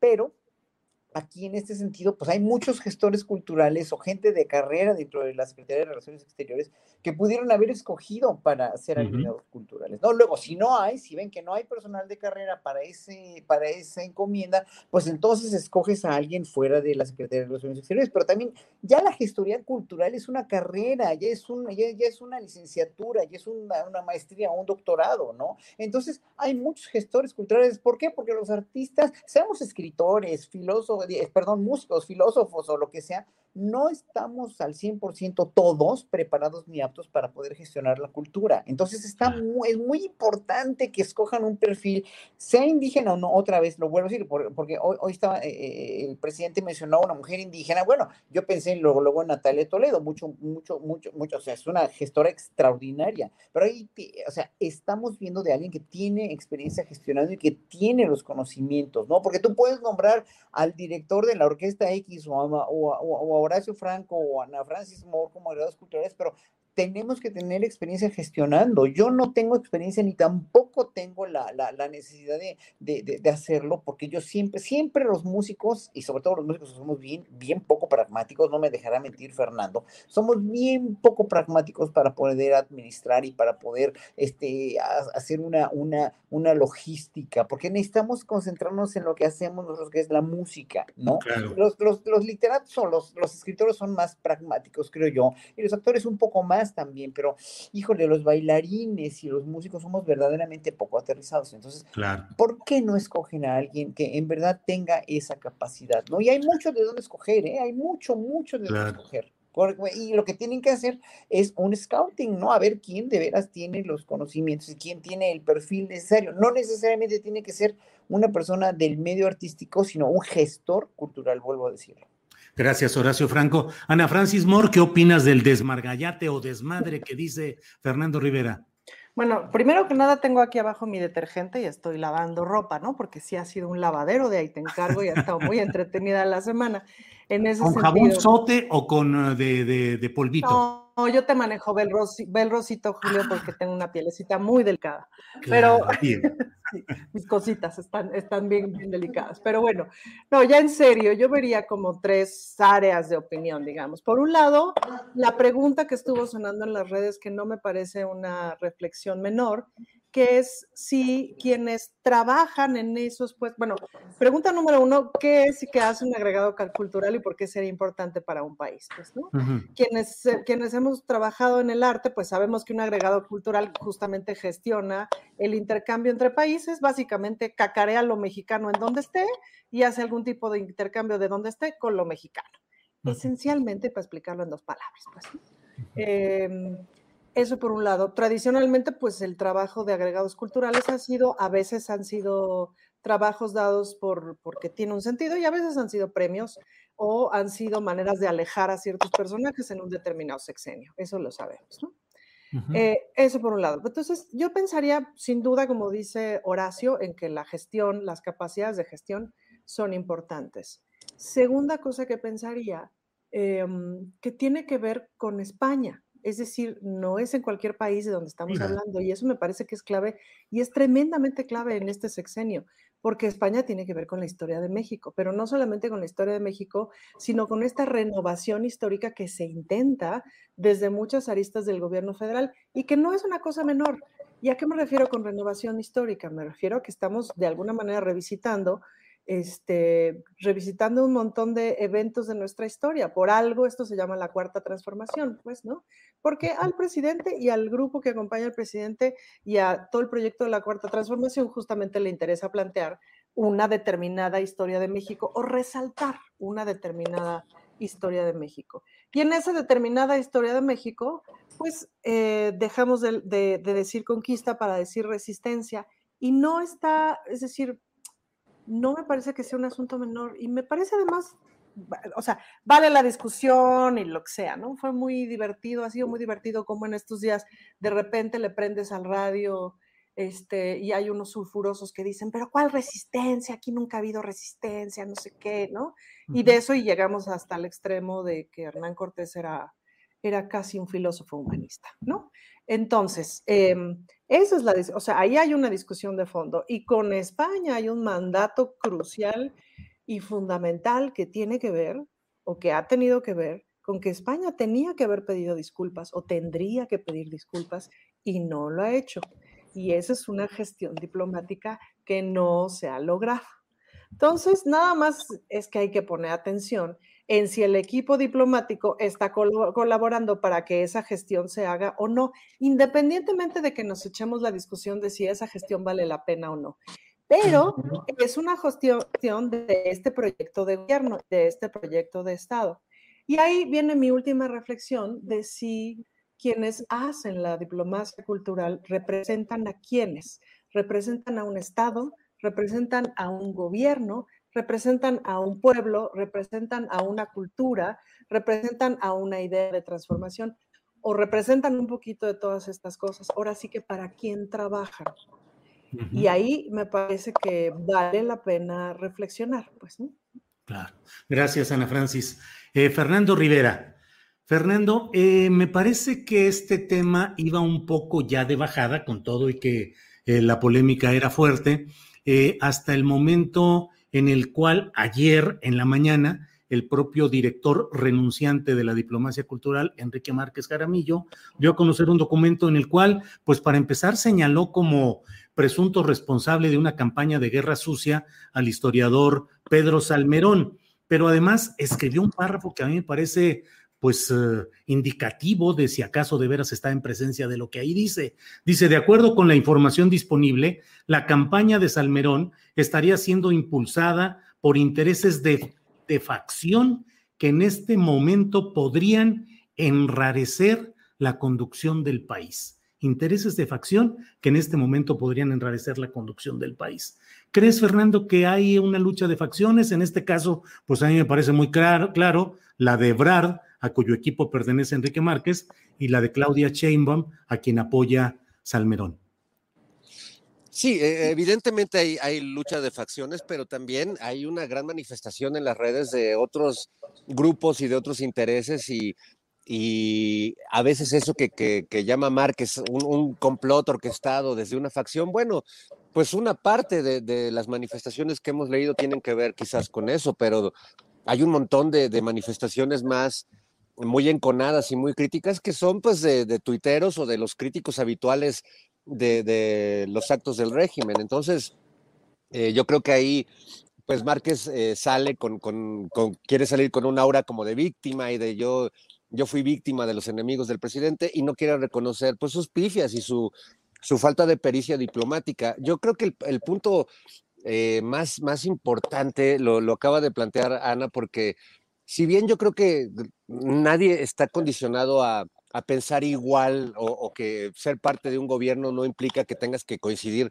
en todos los puntos y finalmente la política se trata de un debate uh -huh. de ideas y de un constante diálogo y debate de ideas. Sí creo que en el tema de España y teniendo el presidente una agenda tan clara, eh, tanto en términos históricos, de hacer una relectura histórica de lo que fue la conquista, la resistencia y que tiene tiene como colofón esta disculpa que le pide al rey de España, pero por otro lado también esta lucha contra la nueva conquista española de este, empresas y grandes, bueno, transnacionales españolas que pues han encontrado en México el mejor lugar para hacer sus business, para sobornar gente, para tener todo tipo de prebendas, subsidios, este, evadir impuestos, etcétera. Entonces creo que el tema de España si el embajador o, el o incluso el agregado cultural no comparten estos temas, pues sí hay un despropósito, porque sí hay, hay una función política eh, que, tendrían que realizar. Y me da la impresión, pues que tanto Jorge Fernández, yo creo que a él la idea de la disculpa de, la corona española a México le parecía realmente ridícula y lo manifestó en algunos textos que publicó y no compartía en absoluto. Me parece muy bien que no lo comparta, pero si quizás si tiene una función específica en la Embajada de México en España, pues hay algo que no está cuadrando bien. Lo mismo si, si lo reemplazaba Brenda Lozano, que por supuesto que tampoco coincide con las políticas y con las ideas del presidente y le parece que como a muchos intelectuales curiosamente alineados a los, a los grupos, ya sea de Nexos o de Letras Libres, pues les parece que la conquista y esta masacre eh, y este saqueo tremendo que vivimos en estas tierras, pues fue hace muchos años, ¿no? Y ya no vale la pena recordarlo. Y lo que están haciendo los nuevos empresarios españoles, transando, saqueando y haciendo, pues pues está como demasiado reciente como para irlo juzgando, ¿no? Entonces una cosa ya les quedó muy lejos y la otra, pues la tienen tan cerquita que no la quieren ver. Y yo creo que ahí sí, pues evidentemente no es cualquier país, o sea, si no hubiera mandado a Isabel Arvide de agregada cultural, pero en este caso no es un premio ni un este, déjame de molestar en las mañaneras, te voy a mandar lejos, es una, un, papel estratégico en términos de política internacional de México con un país con el que hay, hay varios temas importantes que tienen que ver con corrupción y que tienen que ver con las lecturas históricas que tenemos de, los acontecimientos que hemos vivido. Bien, muchas gracias. Eh, Horacio Franco, entre otras, digo, a mí me llamó mucho la atención ese eh, comunicado de Enrique Márquez Jaramillo, ya hablamos de esta parte en la que habla de intereses de facción que en este momento podrían enrarecer la conducción del país. Como yo soy muy dado a la revisión profunda y a tratar de ir más allá, como en esta mesa, pues digo, caray, o sea, está en riesgo la conducción del país de ser enrarecida por estos intereses de facción, me parece hasta un poco amenazante. Hay otra parte en la cual dice Enrique Márquez, la guerra en redes sociales que ha activado Pedro Salmerón, un furibundo militante que es escuchado por el poder. Es decir, me parece que son señalamientos que viniendo de alguien que todavía hoy es servidor público, porque va a dejar de serlo el último día de este mes, pues me parecen señalamientos muy complicados. ¿Qué te parecen, Horacio Franco? Me parece muy delicado porque yo toda la entrevista la, estuve escuchando ayer rumbo al aeropuerto, estoy ahorita de viaje de trabajo, ¿no? Este, y estuve escuchando enterita la entrevista que le hiciste a Pedro y Pedro fue muy correcto y muy incisivo, ¿no? En, decir, digo, obviamente no, no, no, no está de acuerdo para nada con, este, en los términos en los que se expresa este Márquez. Y yo, yo en cierto sentido, pues ahora sí que tampoco, tampoco me expresaría así de, de, él, de Márquez, como se expresó Salmerón, pero cada quien, cada quien se expresa como quiere expresarse, ¿no? Eh, aquí los términos mediocre o pusilánime o lo que quieras, ya no cuentan cuando en un momento dado lo más importante es una discusión como la que, como la que, como la que expuso Enrique Márquez, ¿no? Que furibundo defensor. Bueno, es que no, no, no viene al caso, carajo. Para mí no, no viene al caso porque lo único que hacen es, es encrispar más todavía y enrarecer más el ambiente político. O sea, esto ya se volvió, y eso es un error tremendo, ¿no? Para mí, ya se volvió una cuestión política, ya se volvió una cuestión de facciones, ya se volvió una cuestión de meter cizaña donde todavía no debería haberla. ¿Por qué? Porque todavía estamos a tres años, a dos años de elecciones, o estamos en la mitad de un mandato y no estamos, no estamos, este, o, sea, ahorita poner ya de facto como enemigas la facción de Claudia Sheinbaum como, o la facción de, de, de Marcelo Ebrard, cuando los dos están haciendo, la verdad, un papel muy bueno, ¿no? Y lo dijo Salmerón ayer, o sea, están, está haciendo, bueno, ¿qué no ha hecho este Marcelo Ebrard por, por posicionar a México, por lo de las vacunas, por, o sea, nada más con esas dos cosas, el hombre sí se merece un, un, este, un reconocimiento enorme, igual a Sheinbaum también, ¿no? O sea, cada quien está trabajando en su bastión y el hecho de tratar de querer ya enemistar a las facciones y querer poner como, como, como si ya fueran enemigos, si ya hubiera un partido Morena 1 y otro Morena 2, ¿no? Y que están en contra uno del otro, es, a mí se me hace entre, entre pueril, pero también peligroso y también mezquino, lo debo decir, ¿no? O sea, no tienen por qué estar haciendo eso, ¿no? Porque eh, exactamente es, eso, lo, fíjese, si, si, uno nota las conductas priistas del hieratismo y del pragmatismo y del hormigón armado del PRI, que tanto nos molestaba y que tanto nos chocaba. Eso le, dieron, le dio al PRI una cuestión impresionante por años, de que no nos enterábamos que se podían estar sacando las uñas, pero todo era correcto y todo era... Y por eso se consolidaron y solidificaron su poder para mal, obviamente, porque hicieron muchas, muchas cosas muy malas, pero también hicieron cosas buenas, hicieron, o sea, maneras de proceder de gobiernos que pues estaban ahí funcionando, ¿no? Aparentemente. ¿Y qué es lo que tiene que hacer aquí Morena? Aprender un poco de eso y de unirse un poco más y de no estar echándose cacayacas. Ahora, Enrique dudo que Enrique Márquez sea realmente un defensor de Morena y de las políticas de López Obrador, expresándose como se expresó y no habiendo nombrado a alguien como Brenda Lozano, obviamente, ¿no? Y no tengo nada en contra de él si, si, si, si, si estás en contra del gobierno, pero en un momento dado, si te vas a poner a representar un gobierno, ya sea como diplomático o como funcionario o lo que sea, pues te debes poner la camiseta, ¿no? O sea, el presidente no puede estar este, durmiendo con el enemigo en casa porque tiene muchos enemigos en las casas chiquitas que tiene, que son todas las secretarías, todas las dependencias de gobierno, donde hay tantísima corrupción y sigue habiendo mucha resistencia a un cambio, ¿no? Entonces, si nombras un agregado cultural, obviamente con las características de Brenda Lozano, pues es, sabido que no te va a funcionar, ¿no? Entonces ahí sí tiene que el presidente tiene que nombrar a gente o tiene que sugerir nombrar a gente que esté un poco más en congruencia con el con el con el con el plan de transformación. Claro. Gracias, Horacio. Eh, Ana Francis, pues ahora sí que ya lo hemos abordado, pero te pido tu opinión. Eh, hay esa Esos intereses de facción que en este momento podrían enrarecer la conducción del país, como dijo Enrique Márquez Jaramillo. Pues yo guardaría el detergente y ahora sacaría las palomitas, ¿no? Este, de pronto justamente para ver las peleas entre facciones. Claro que las hay.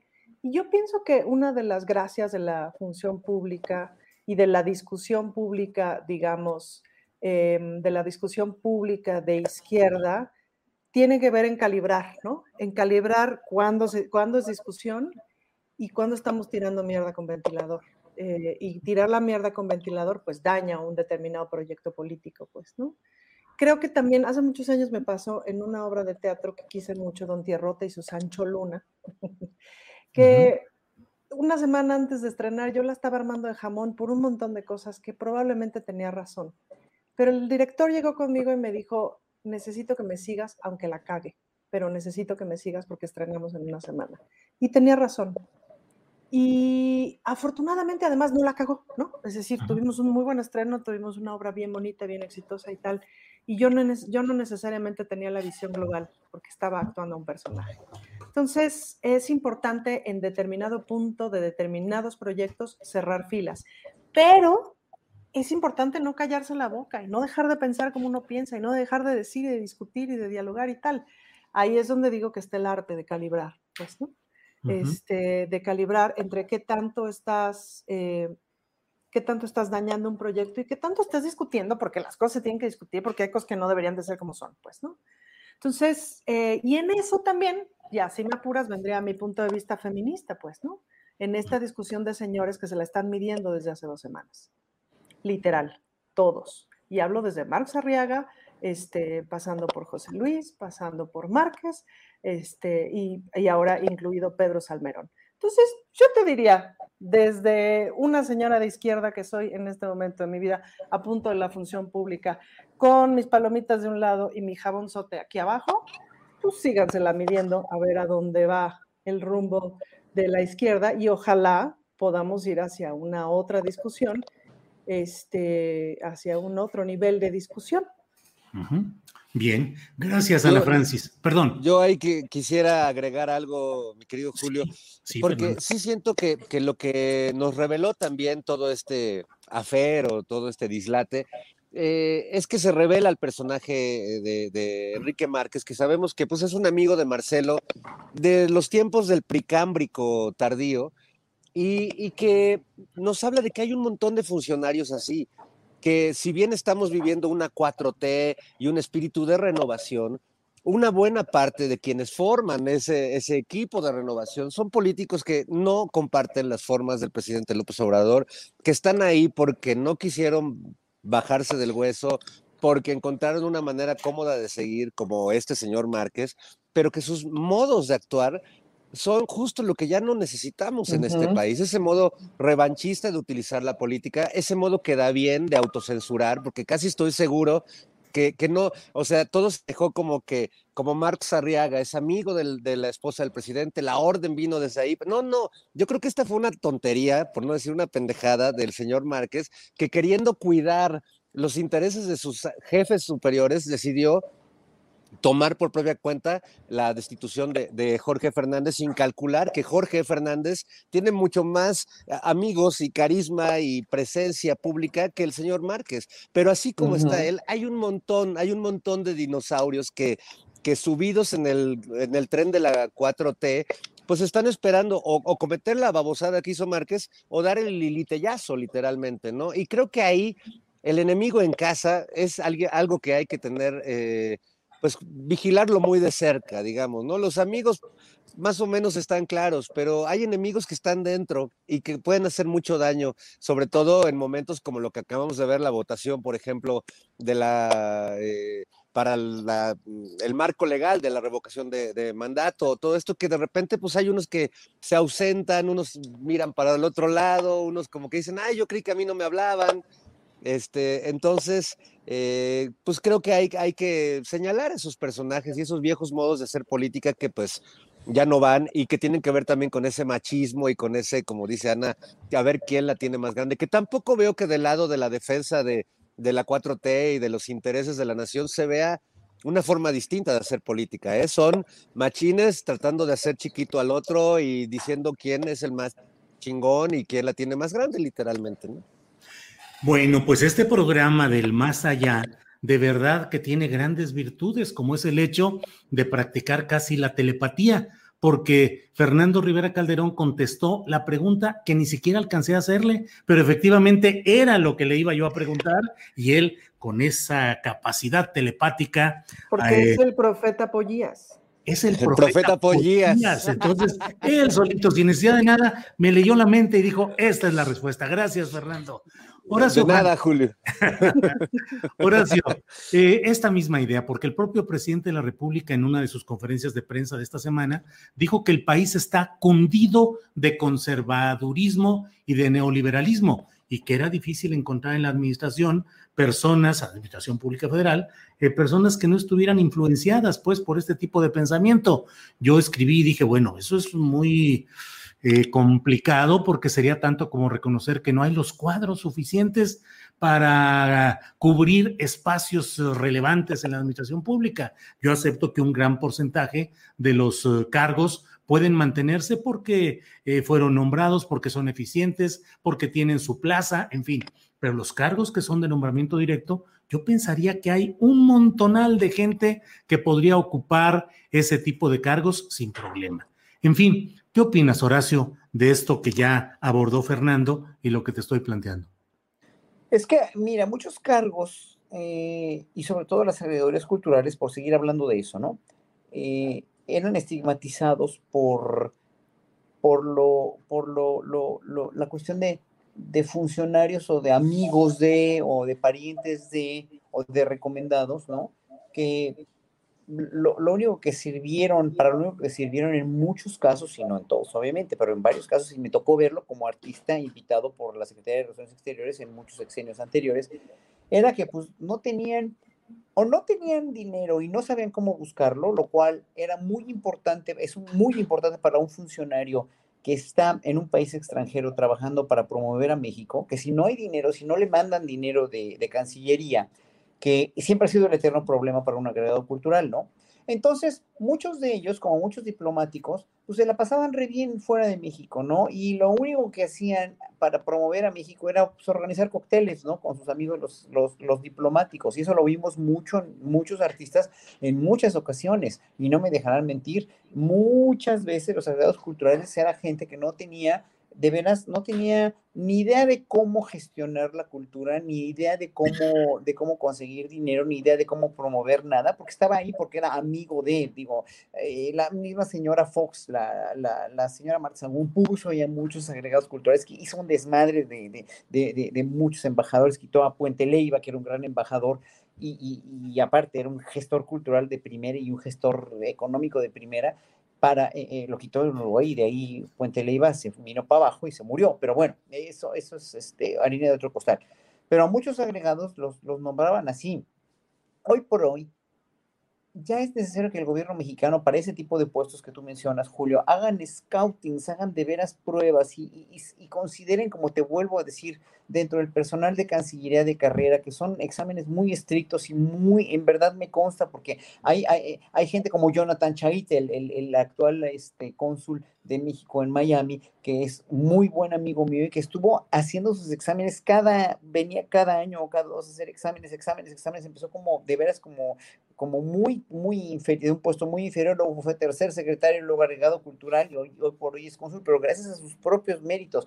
En relaciones exteriores hay una, una serie de gentes enormemente valiosas, enormemente este, capaces que pueden hacer cualquier cargo de estos. Esto no tiene por qué ya ser un cargo político como eran, como eran antes, ¿no? Había cargos políticos muy buenos, como Santiago Oñate, por ejemplo, que fue un estupendo embajador en el Reino Unido y me consta, yo conocí muchísimos Edgardo embajadores Bermejo, ¿no? Edgardo, ¿Eh? Bermejo, Edgardo Bermejo, que también ha Edgardo Bermejo, que es una, una, una amigo de todos los artistas, artistas, pues sí. Eh, es, es, un gran gestor cultural. El problema es que también antes los gestores culturales, en, en la época del Conaculta y antes, en los años 60, se formaban al, o sea, como no había especialización, ninguna carrera universitaria, ninguna, ningún diplomado, ningún doctorado, ninguna maestría en gestión cultural, se formaban pues al paso del, de, eh, con la práctica. O sea, ahí, ahí como iban, como iban aprendiendo con la práctica, iban aprendiendo pues a punta de madrazos y de experiencias y todo, y se formaron gestores culturales a la deriva de, de, sus experiencias o de sus gracias para conseguir dinero o de sus gracias para, para este, hacer este, festivales culturales o de sus gracias para cualquier cosa. O sea, o sea lo, lo, lo tenemos en ejemplos como Rafael Tovari de Teresa, como Héctor, el mismo Héctor Vasconcelos. O sea, es gente que se formó al, a, a, pulso, pero al, con, el, con, con, el, con ya estando ahí en el mero mole. Pues, pero también ¿no? es cierto que, perdóname que te interrumpa, Rosa, que también es cierto que tiene que ver con una visión de la cultura, una visión de la cultura de esa época, de la alta cultura, de construcción elitista, muy viendo hacia el norte, muy viendo hacia el europeo, muy viendo hacia eso, pues también es sí, cierto que estamos sí, en un otro sí. momento de la cultura de México con un otro programa de cultura y con una otra visión. Y es lo que, que se vale tiene que valorar, claro. Sí, es lo que se tiene. Entonces ya agregados culturales a la antigüita, pues ya no vienen al caso ya no, en el proyecto de la cuarta transformación. No, ya no, pero un agregado cultural con... Aunque con, sean con, artistas muy capaces. Aunque no, sean, es que los artistas la mayoría de veces no somos capaces, Ana Francis, no lo somos. Se tiene que nombrar a un gestor que tenga una visión, sobre todo global y humanista del arte mexicano, de la cultura bueno, aunque mexicana. sean pensadores muy capaces, si piensan exacto, a la antigüita, exacto. no necesariamente son convenientes. ¿Qué sé yo? Pregunto. Pues.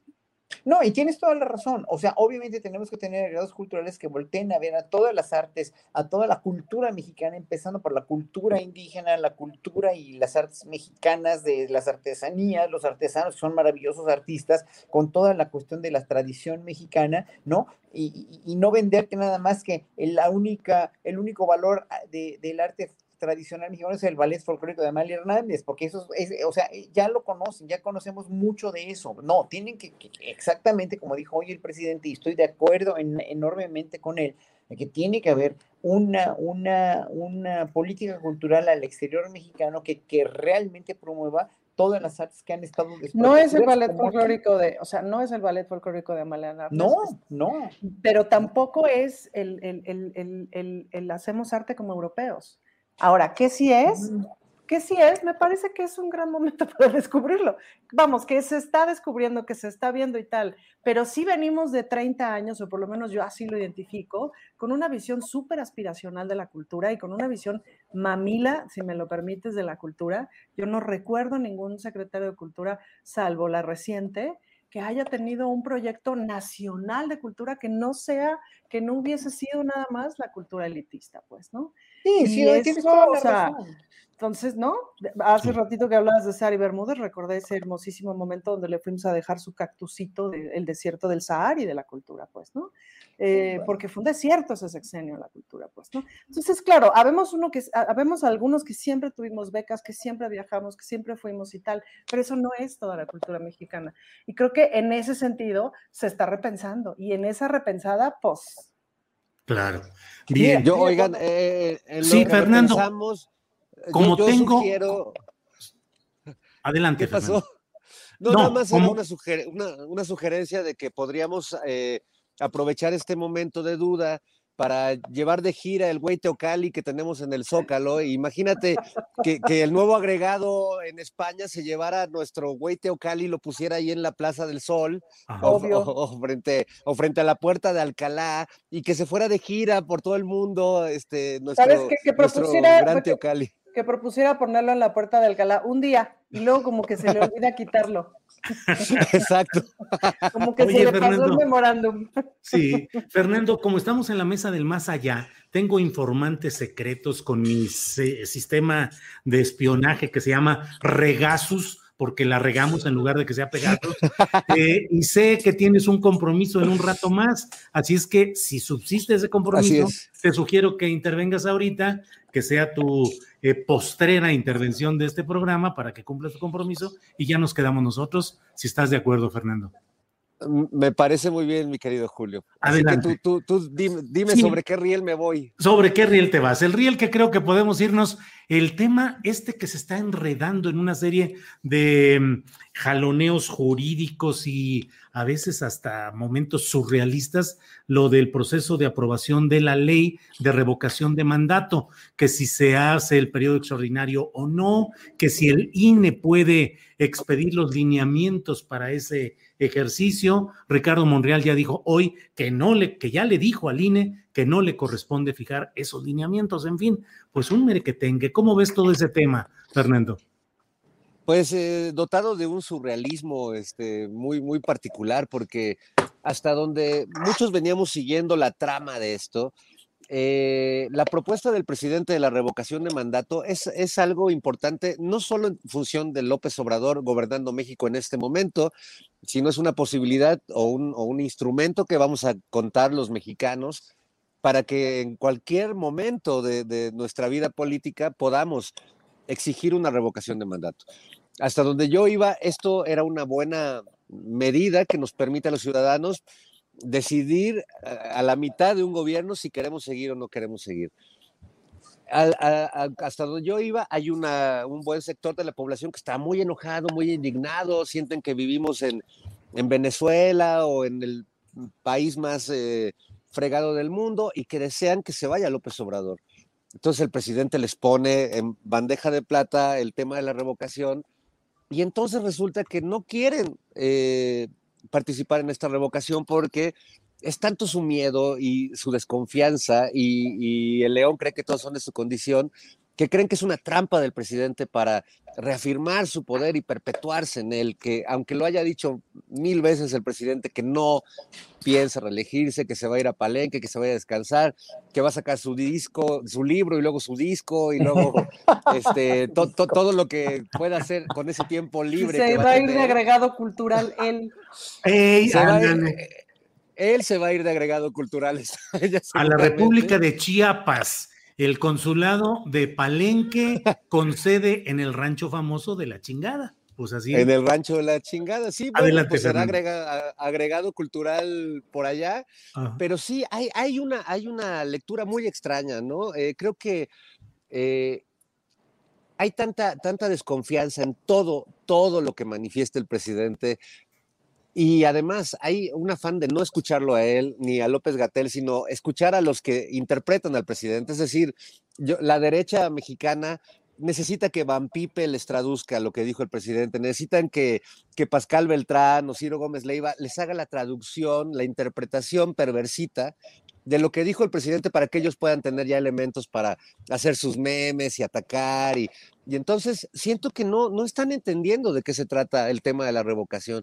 O sea, si realmente creen que, esto es un ejercicio de popularidad del presidente, bueno, pues eh, entonces eh, tienen la mirada de un caballo en el hipódromo con, con los ojitos así nomás mirando el, el, enfrente inmediato la revocación de mandato debería ser un instrumento que tendríamos que celebrar como ciudadanos porque nos va a permitir, o sea, si lo hubiéramos tenido con Peña Nieto, con Calderón, me cae que parábamos a esos, esos gobiernos, o sea, no, o por lo menos yo hubiera salido a votar y ejercer mi derecho de opinar y decir, no creo que un gobernante así deba, deba seguir conduciendo el poder. En el caso de Calderón, o sea, por lo menos lo, hubiéramos mandado al alcoholímetro, porque así no se puede conducir un país.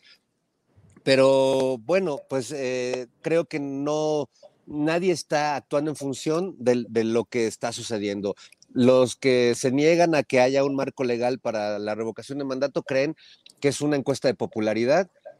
Y bueno, pues los que defienden la propuesta del presidente, a lo mejor también están creyendo eso mismo que cree la oposición. A lo mejor el único que cree en la, en la revocación de mandato como lo que es, como este instrumento para los ciudadanos, es el presidente. Y quizás sus compañeros de Morena están viendo un concurso de popularidad como lo están viendo los de la oposición del PAN y de, y de los partidos que están eh, en, la oposición patito que tenemos, ¿no?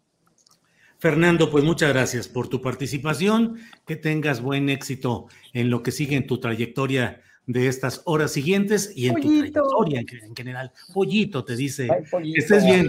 Gracias, Fernando. Nos vemos, amigos. Los quiero. Igualmente. Igualmente. Hasta luego. Bien, pues ya quedamos aquí. Así es que, Horacio, Horacio Franco, ¿qué opinas de este tema del enredo que se ha hecho también con todo este tema de la revocación de mandato? donde pues yo digo parece un ejercicio realmente de surrealismo en el cual cuando se habla y se dice que el presidente López Obrador es un dictador, es un personaje que cada vez tiene menos respaldo popular y la oposición se niega a aprobar y a caminar para empujar ese proyecto de revocación de mandato, pues ya uno a veces no entiende ni por dónde van las cosas. ¿Cómo lo ves, Horacio?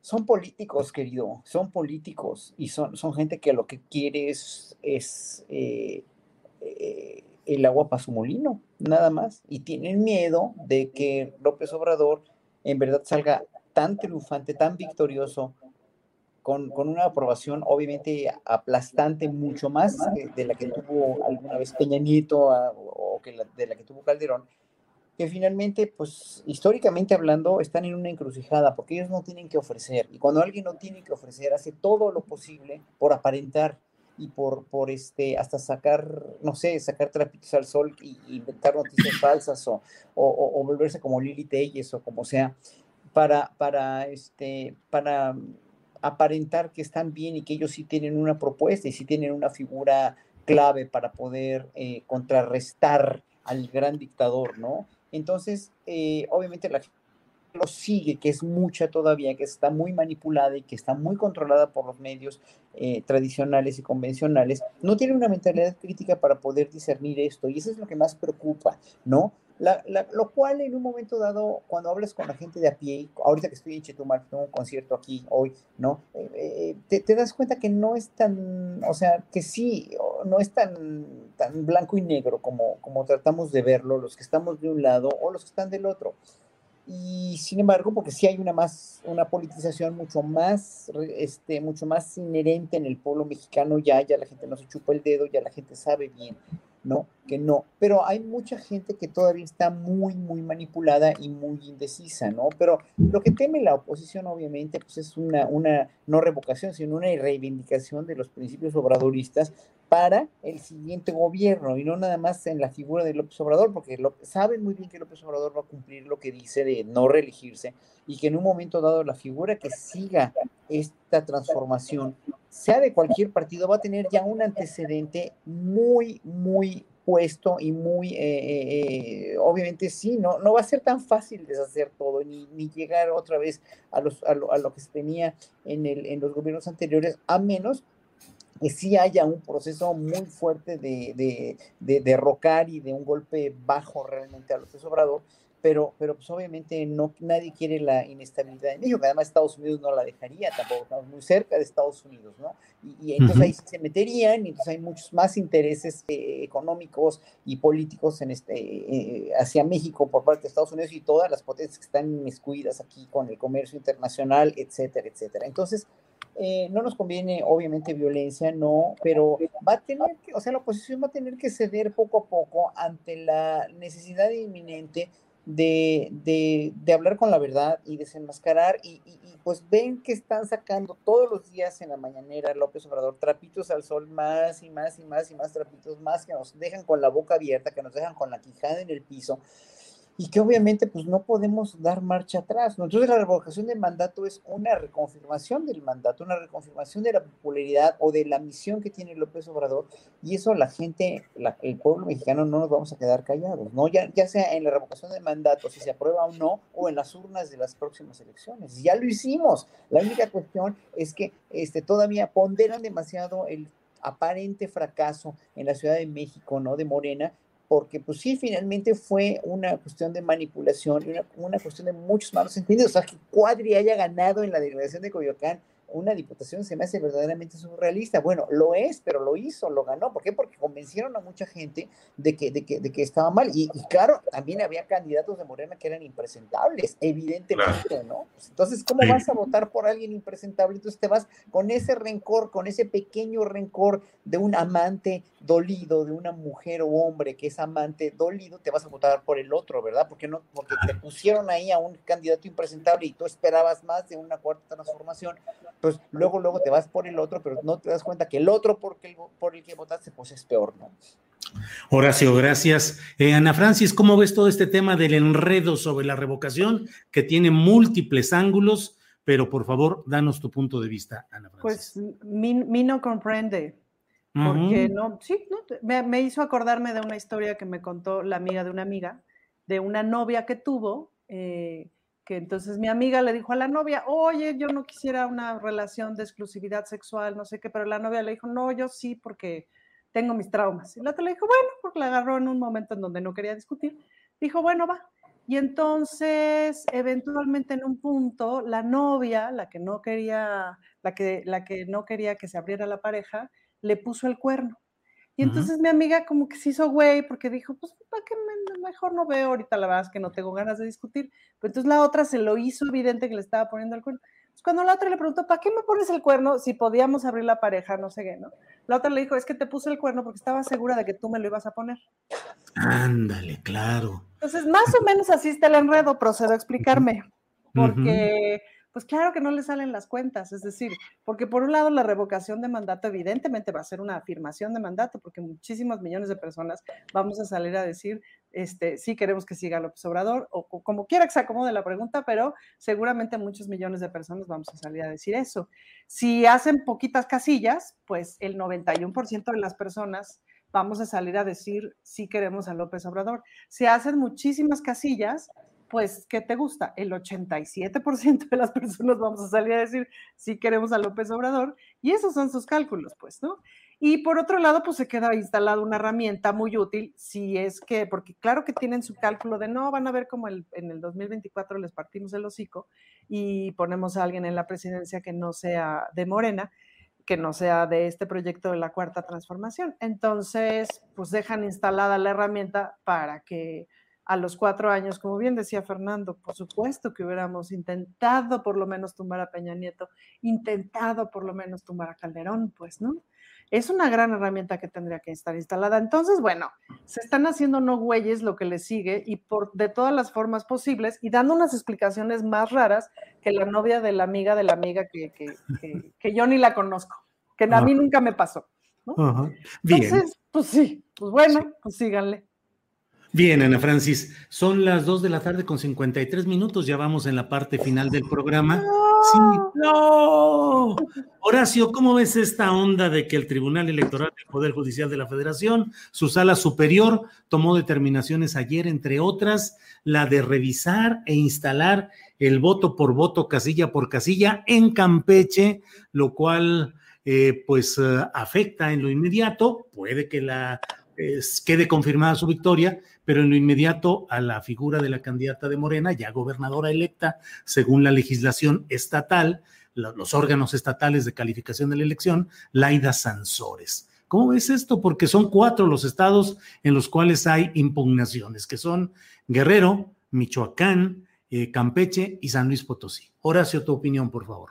Pues mira, ya lo dijo hoy el presidente de la mañanera, ¿no? Pues ahora sí que voto por voto, casilla por casilla, pues así se, se pidió cuando, cuando 2006, ¿no? No se cumplió, ahora que se cumpla, ¿no? Obviamente se tienen que cumplir pero, pero pues ojalá yo nada más lo único que quiero, que, que, podría expresar es que deseo que no haya mala leche del tribunal con ningún candidato por el partido, sea del partido que sea, y en este caso pues obviamente a, a, a, todas luces se vio que lo propuso Janino Talra y lo votaron los otros, están este, este Reyes y el otro lo, votaron a favor, que bueno, obviamente ojalá que no sean nada más mala leche, que sean imparciales y que sean justos con todos, ¿no? Nada más. Yo creo que, yo creo que eh, la justicia mexicana, el sistema judicial mexicano tiene mucha gente de mucha valía, ¿no? He conocido eh, últimamente un, eh, jueces de veras que han promovido los derechos de las minorías sexuales impresionantes. Es una, una juez maravillosa que me acabo de encontrar que le dio este, y esto lo voy a contar como anécdota, ¿no? Que le dio eh, la, la, la, este, el nombre a un transexual que todavía no lograba operarse, pero para lograr que, que, que, este, que pudiera acceder a un trabajo como con su apariencia femenina, ¿no? Le, eh, como jueza, ella decidió otorgarle el, el, nombre femenino para que le dieran el trabajo y así, y, y también a otra madre que, que este, era golpeada por su marido y que decidió, y desde antes era lesbiana, pero pues la casaron a fuerza y todo, decidió darle la patria potestad del hijo a, a ella, ¿no? Con su pareja mujer, pese a que la mamá de esta, de esta mujer lesbiana, no, no, que odiaba que su hijo fuera lesbiana, pues ella le dio la patria potestad del hijo en contra de la mamá misma, de la muchacha, ¿no? De la señora, y en contra del marido, obviamente, que, que, estaba alegando la patria potestad.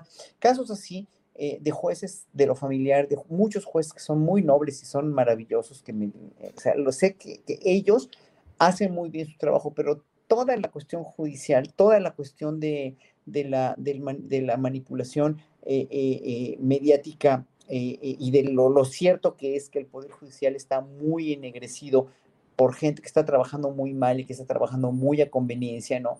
Pues están ensombreciendo todas las cosas buenas que podría ser el Poder Judicial y lo que está pasando en el tribunal, en este tribunal electoral, pues también. Entonces, ¿qué es lo que pasa con los ciudadanos? Los ciudadanos podemos conocer uno o dos jueces que sean buenos, ¿no? Pero los ciudadanos estamos muy desconfiados de todo el sistema judicial. Entonces, ojalá que esto que está haciendo el tribunal, que, que pues ya vimos lo, lo, quemadísimo que está, ya vimos que el mismo presidente y los mismos, muchos analistas decimos también que deberían de renunciar por dignidad y por patriotismo, ¿no? Pues ojalá que, que, esto que estén haciendo no sean patadas de ahogado y sea algo que tiene o que se sustenta en una realidad jurídica y una realidad que, que finalmente pues el cuento de, el recuento de voto por voto, casilla por casilla, lo va a dar. No, o sea, deseo que sean genuinos, ¿no? Y espero que sean genuinos y que por una vez en la vida ya sean patriotas y pues hagan lo que tengan que hacer y renuncien, yo creo, ¿no? Estando tan quemados, estando tan expuestos como estuvieron con esa junta que pues dio la vuelta al país, ¿no? Y fue un polvorín esa, esa reunión donde destituyeron a Vargas, ¿no?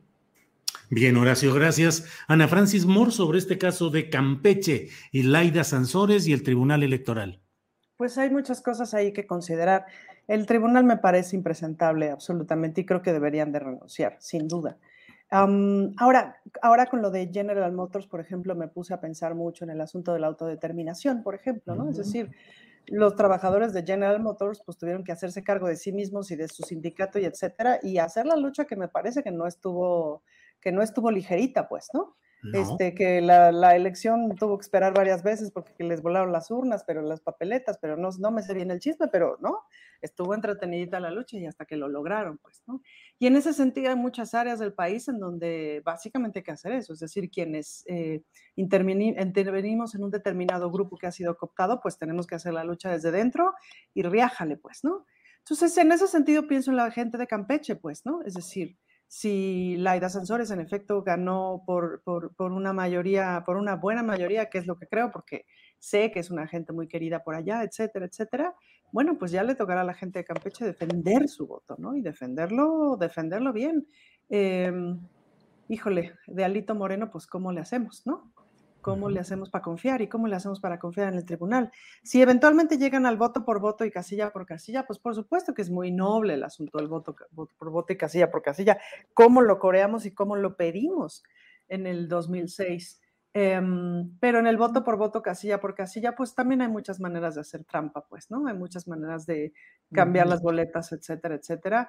Y el PRI, pues tiene, ya no digan, tiene postdoctorado en eso, pues, ¿no? Entonces, uh -huh. nada, eh, no seamos inocentes con ese asunto, es decir, el voto por voto, casilla por casilla, si se ensucia, pues ya valimos go.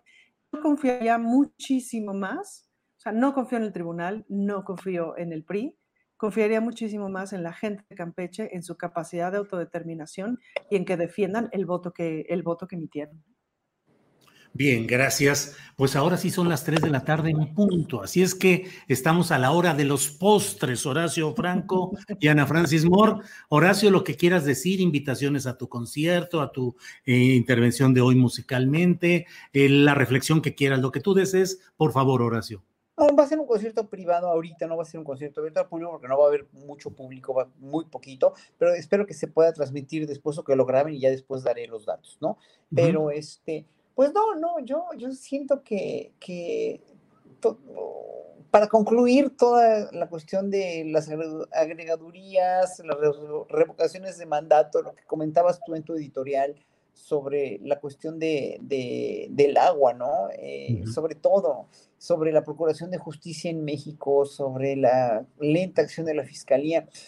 Yo creo que hay muchas aristas y muchas cosas en las que los ciudadanos debemos estar muy críticos y muy observando siempre y muy tratando de, de nosotros, como, o sea, el cambio de una transformación a una transformación para un país mejor no va a venir nada más porque tengamos un líder, un líder con el carisma de López Obrador que tiene un historial y que solito se pinta y solito se para y solito se planta y solito y tiene una admirable comunicación con el con, los periodistas y por ende con el pueblo, que no va a pasar si, los ciudadanos no abrimos de veras nuestros canales de percepción y nuestra civilidad y nuestra cultura cívica y nuestro querer procurar el bien del país, si nada más vemos la pura conveniencia propia y no entendemos también que los políticos en un momento dado se van a desgastar dentro de unos años. La cuestión de hacer política está muy desgastada, está muy desconfiada ya por el pueblo y que en un momento si queremos un cambio, no lo va a hacer solo López Obrador, porque no lo va a hacer tampoco, lo va a hacer con el gabinete, sí, si tiene un gabinete funcional, como hasta ahorita ha demostrado serlo en, la mayoría de las veces, ¿no? Y vuelvo a, mencionar otra vez a Román Meyer Falcón, que está haciendo una labor admirable en la dependencia donde está, la misma, la misma Alejandra Frausto está haciendo una labor muy buena en la cultura, ¿no? Como está ahorita trabajando con las culturas comunitarias, qué sé yo, Tatiana Cloutier, el Banco de México, ¿no? Bueno, Hacienda, no se diga, ¿no? Pero en un momento dado, pues son los mandos medios y los mandos bajos donde todavía no gotea precisamente, no permea la no corrupción y, y la, la, la, la, cuestión de no pensar nada más en uno, ¿no? Sino en un país, en un futuro.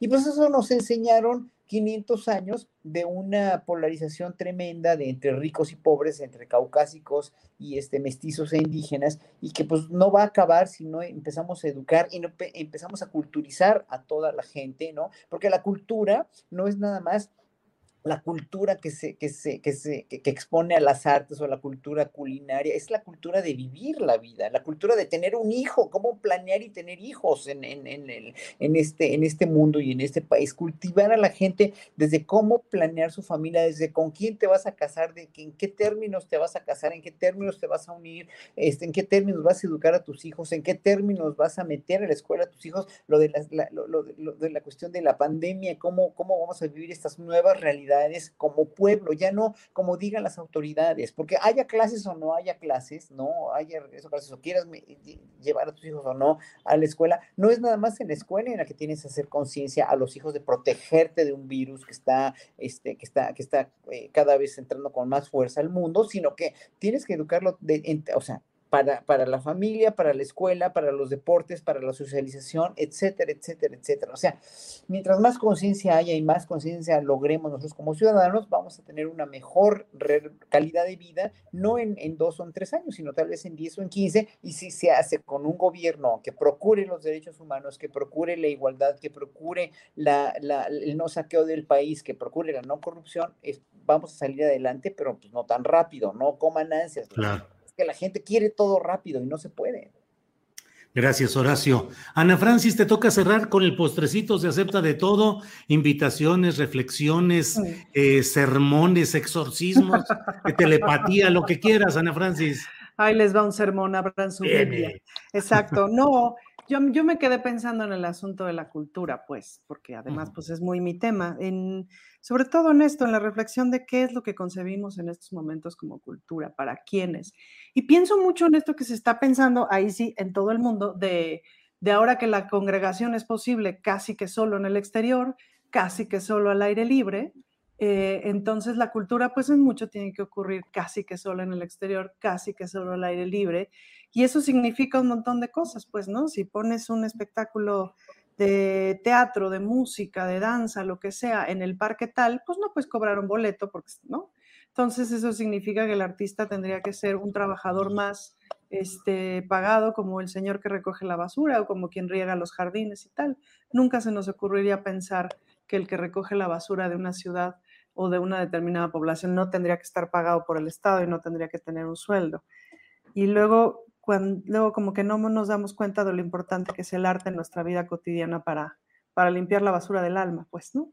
Entonces, pero pues por eso me pregunto, ¿la cultura que tendríamos que estar defendiendo en esta cuarta transformación es la alta cultura?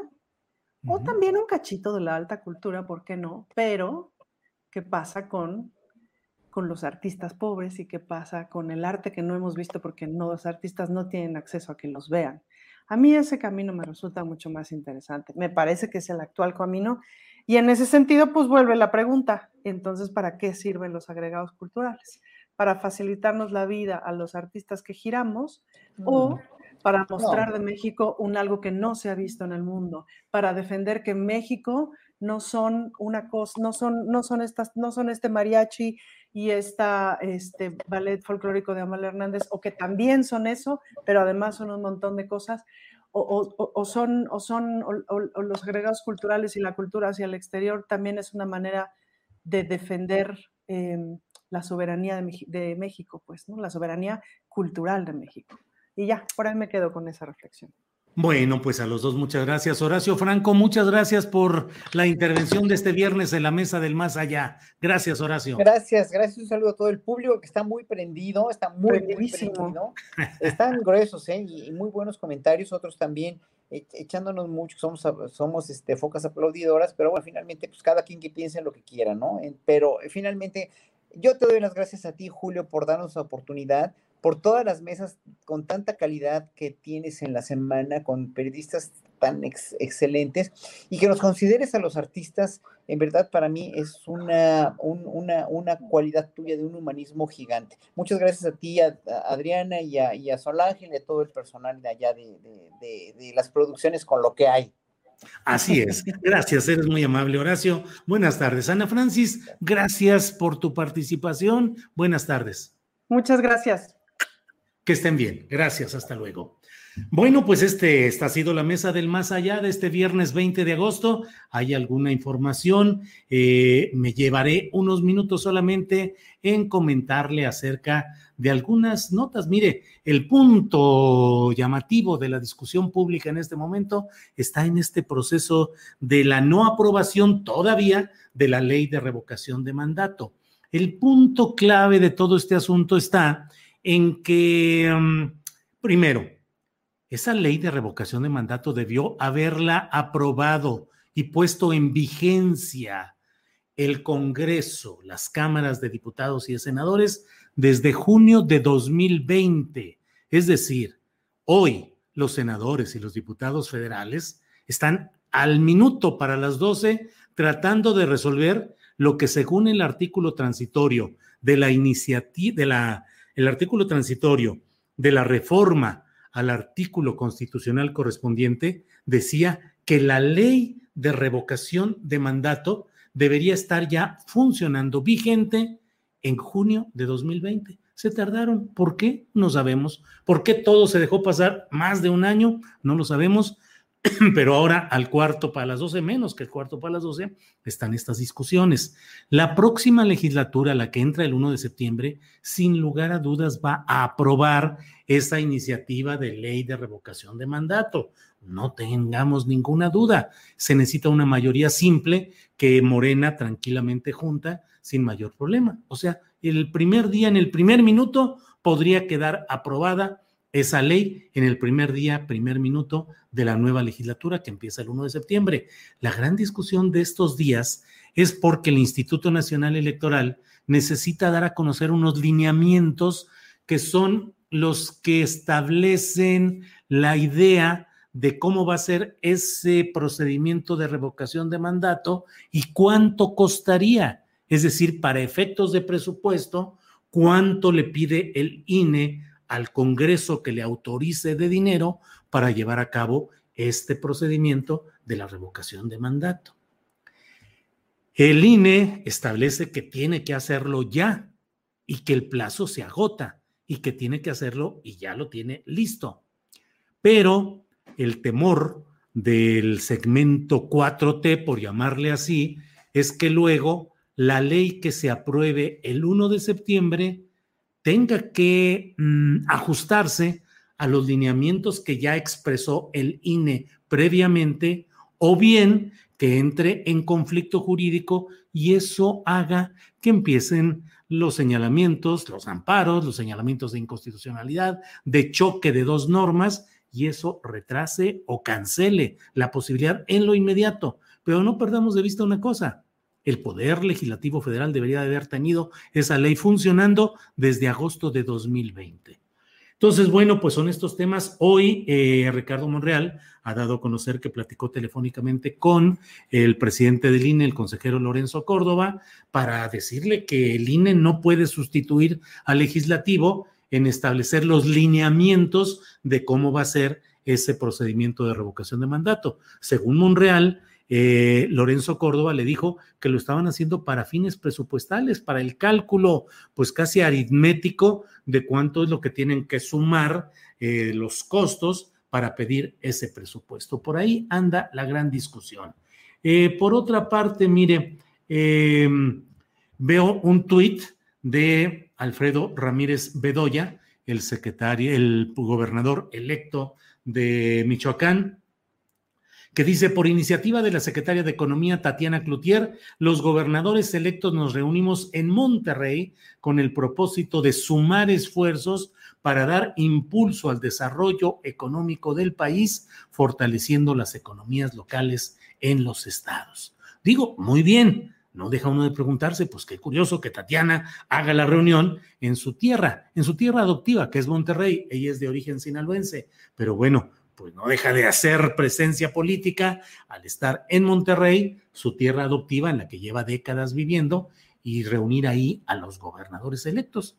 Uh, habrá alguna razón que seguramente nos enteraremos para que la reunión no se haya hecho en la Ciudad de México, sino en Monterrey. Bueno, pues eh, esto es en esencia lo más interesante del día. Hay notas muy peculiares como esta en la cual dice el PRI que va a presentar también su propuesta de reforma electoral, según anunció Rubén Moreira, el coordinador de la siguiente bancada del PRI. Digo, no deja de ser casi un chiste político que el PRI proponga reforma electoral. En primer lugar, cuando pues es uno de los principales emblemas de la antidemocracia en México. En segundo lugar, cuando tiene una fuerza ínfima, reducidísima en comparación con lo que fue. Y en tercer lugar, bueno, pues que hayan hecho esta presentación Alejandro Moreno, el dirigente del PRI, y Rubén Moreira, coordinador de los diputados del PRI para la próxima legislatura. Bueno, pues esto es todo lo que tenemos en este día. Nuestra compañera Adriana Buentello eh, se adelantó para el cumplimiento de un compromiso, de tal manera que le enviamos saludos, el agradecimiento por la coconducción a lo largo de este programa y bueno, nos preparamos para el próximo para el próximo lunes. Ya sabe usted que tendremos la mejor información, el análisis, las mesas de discusión, debate, opinión y puntos de vista sobre lo que sucede en nuestro país. Gracias y nos vemos el próximo lunes. Para que te enteres del próximo noticiero, suscríbete y dale follow en Apple, Spotify, Amazon Music, Google o donde sea que escuches podcast. Te invitamos a visitar nuestra página julioastillero.com.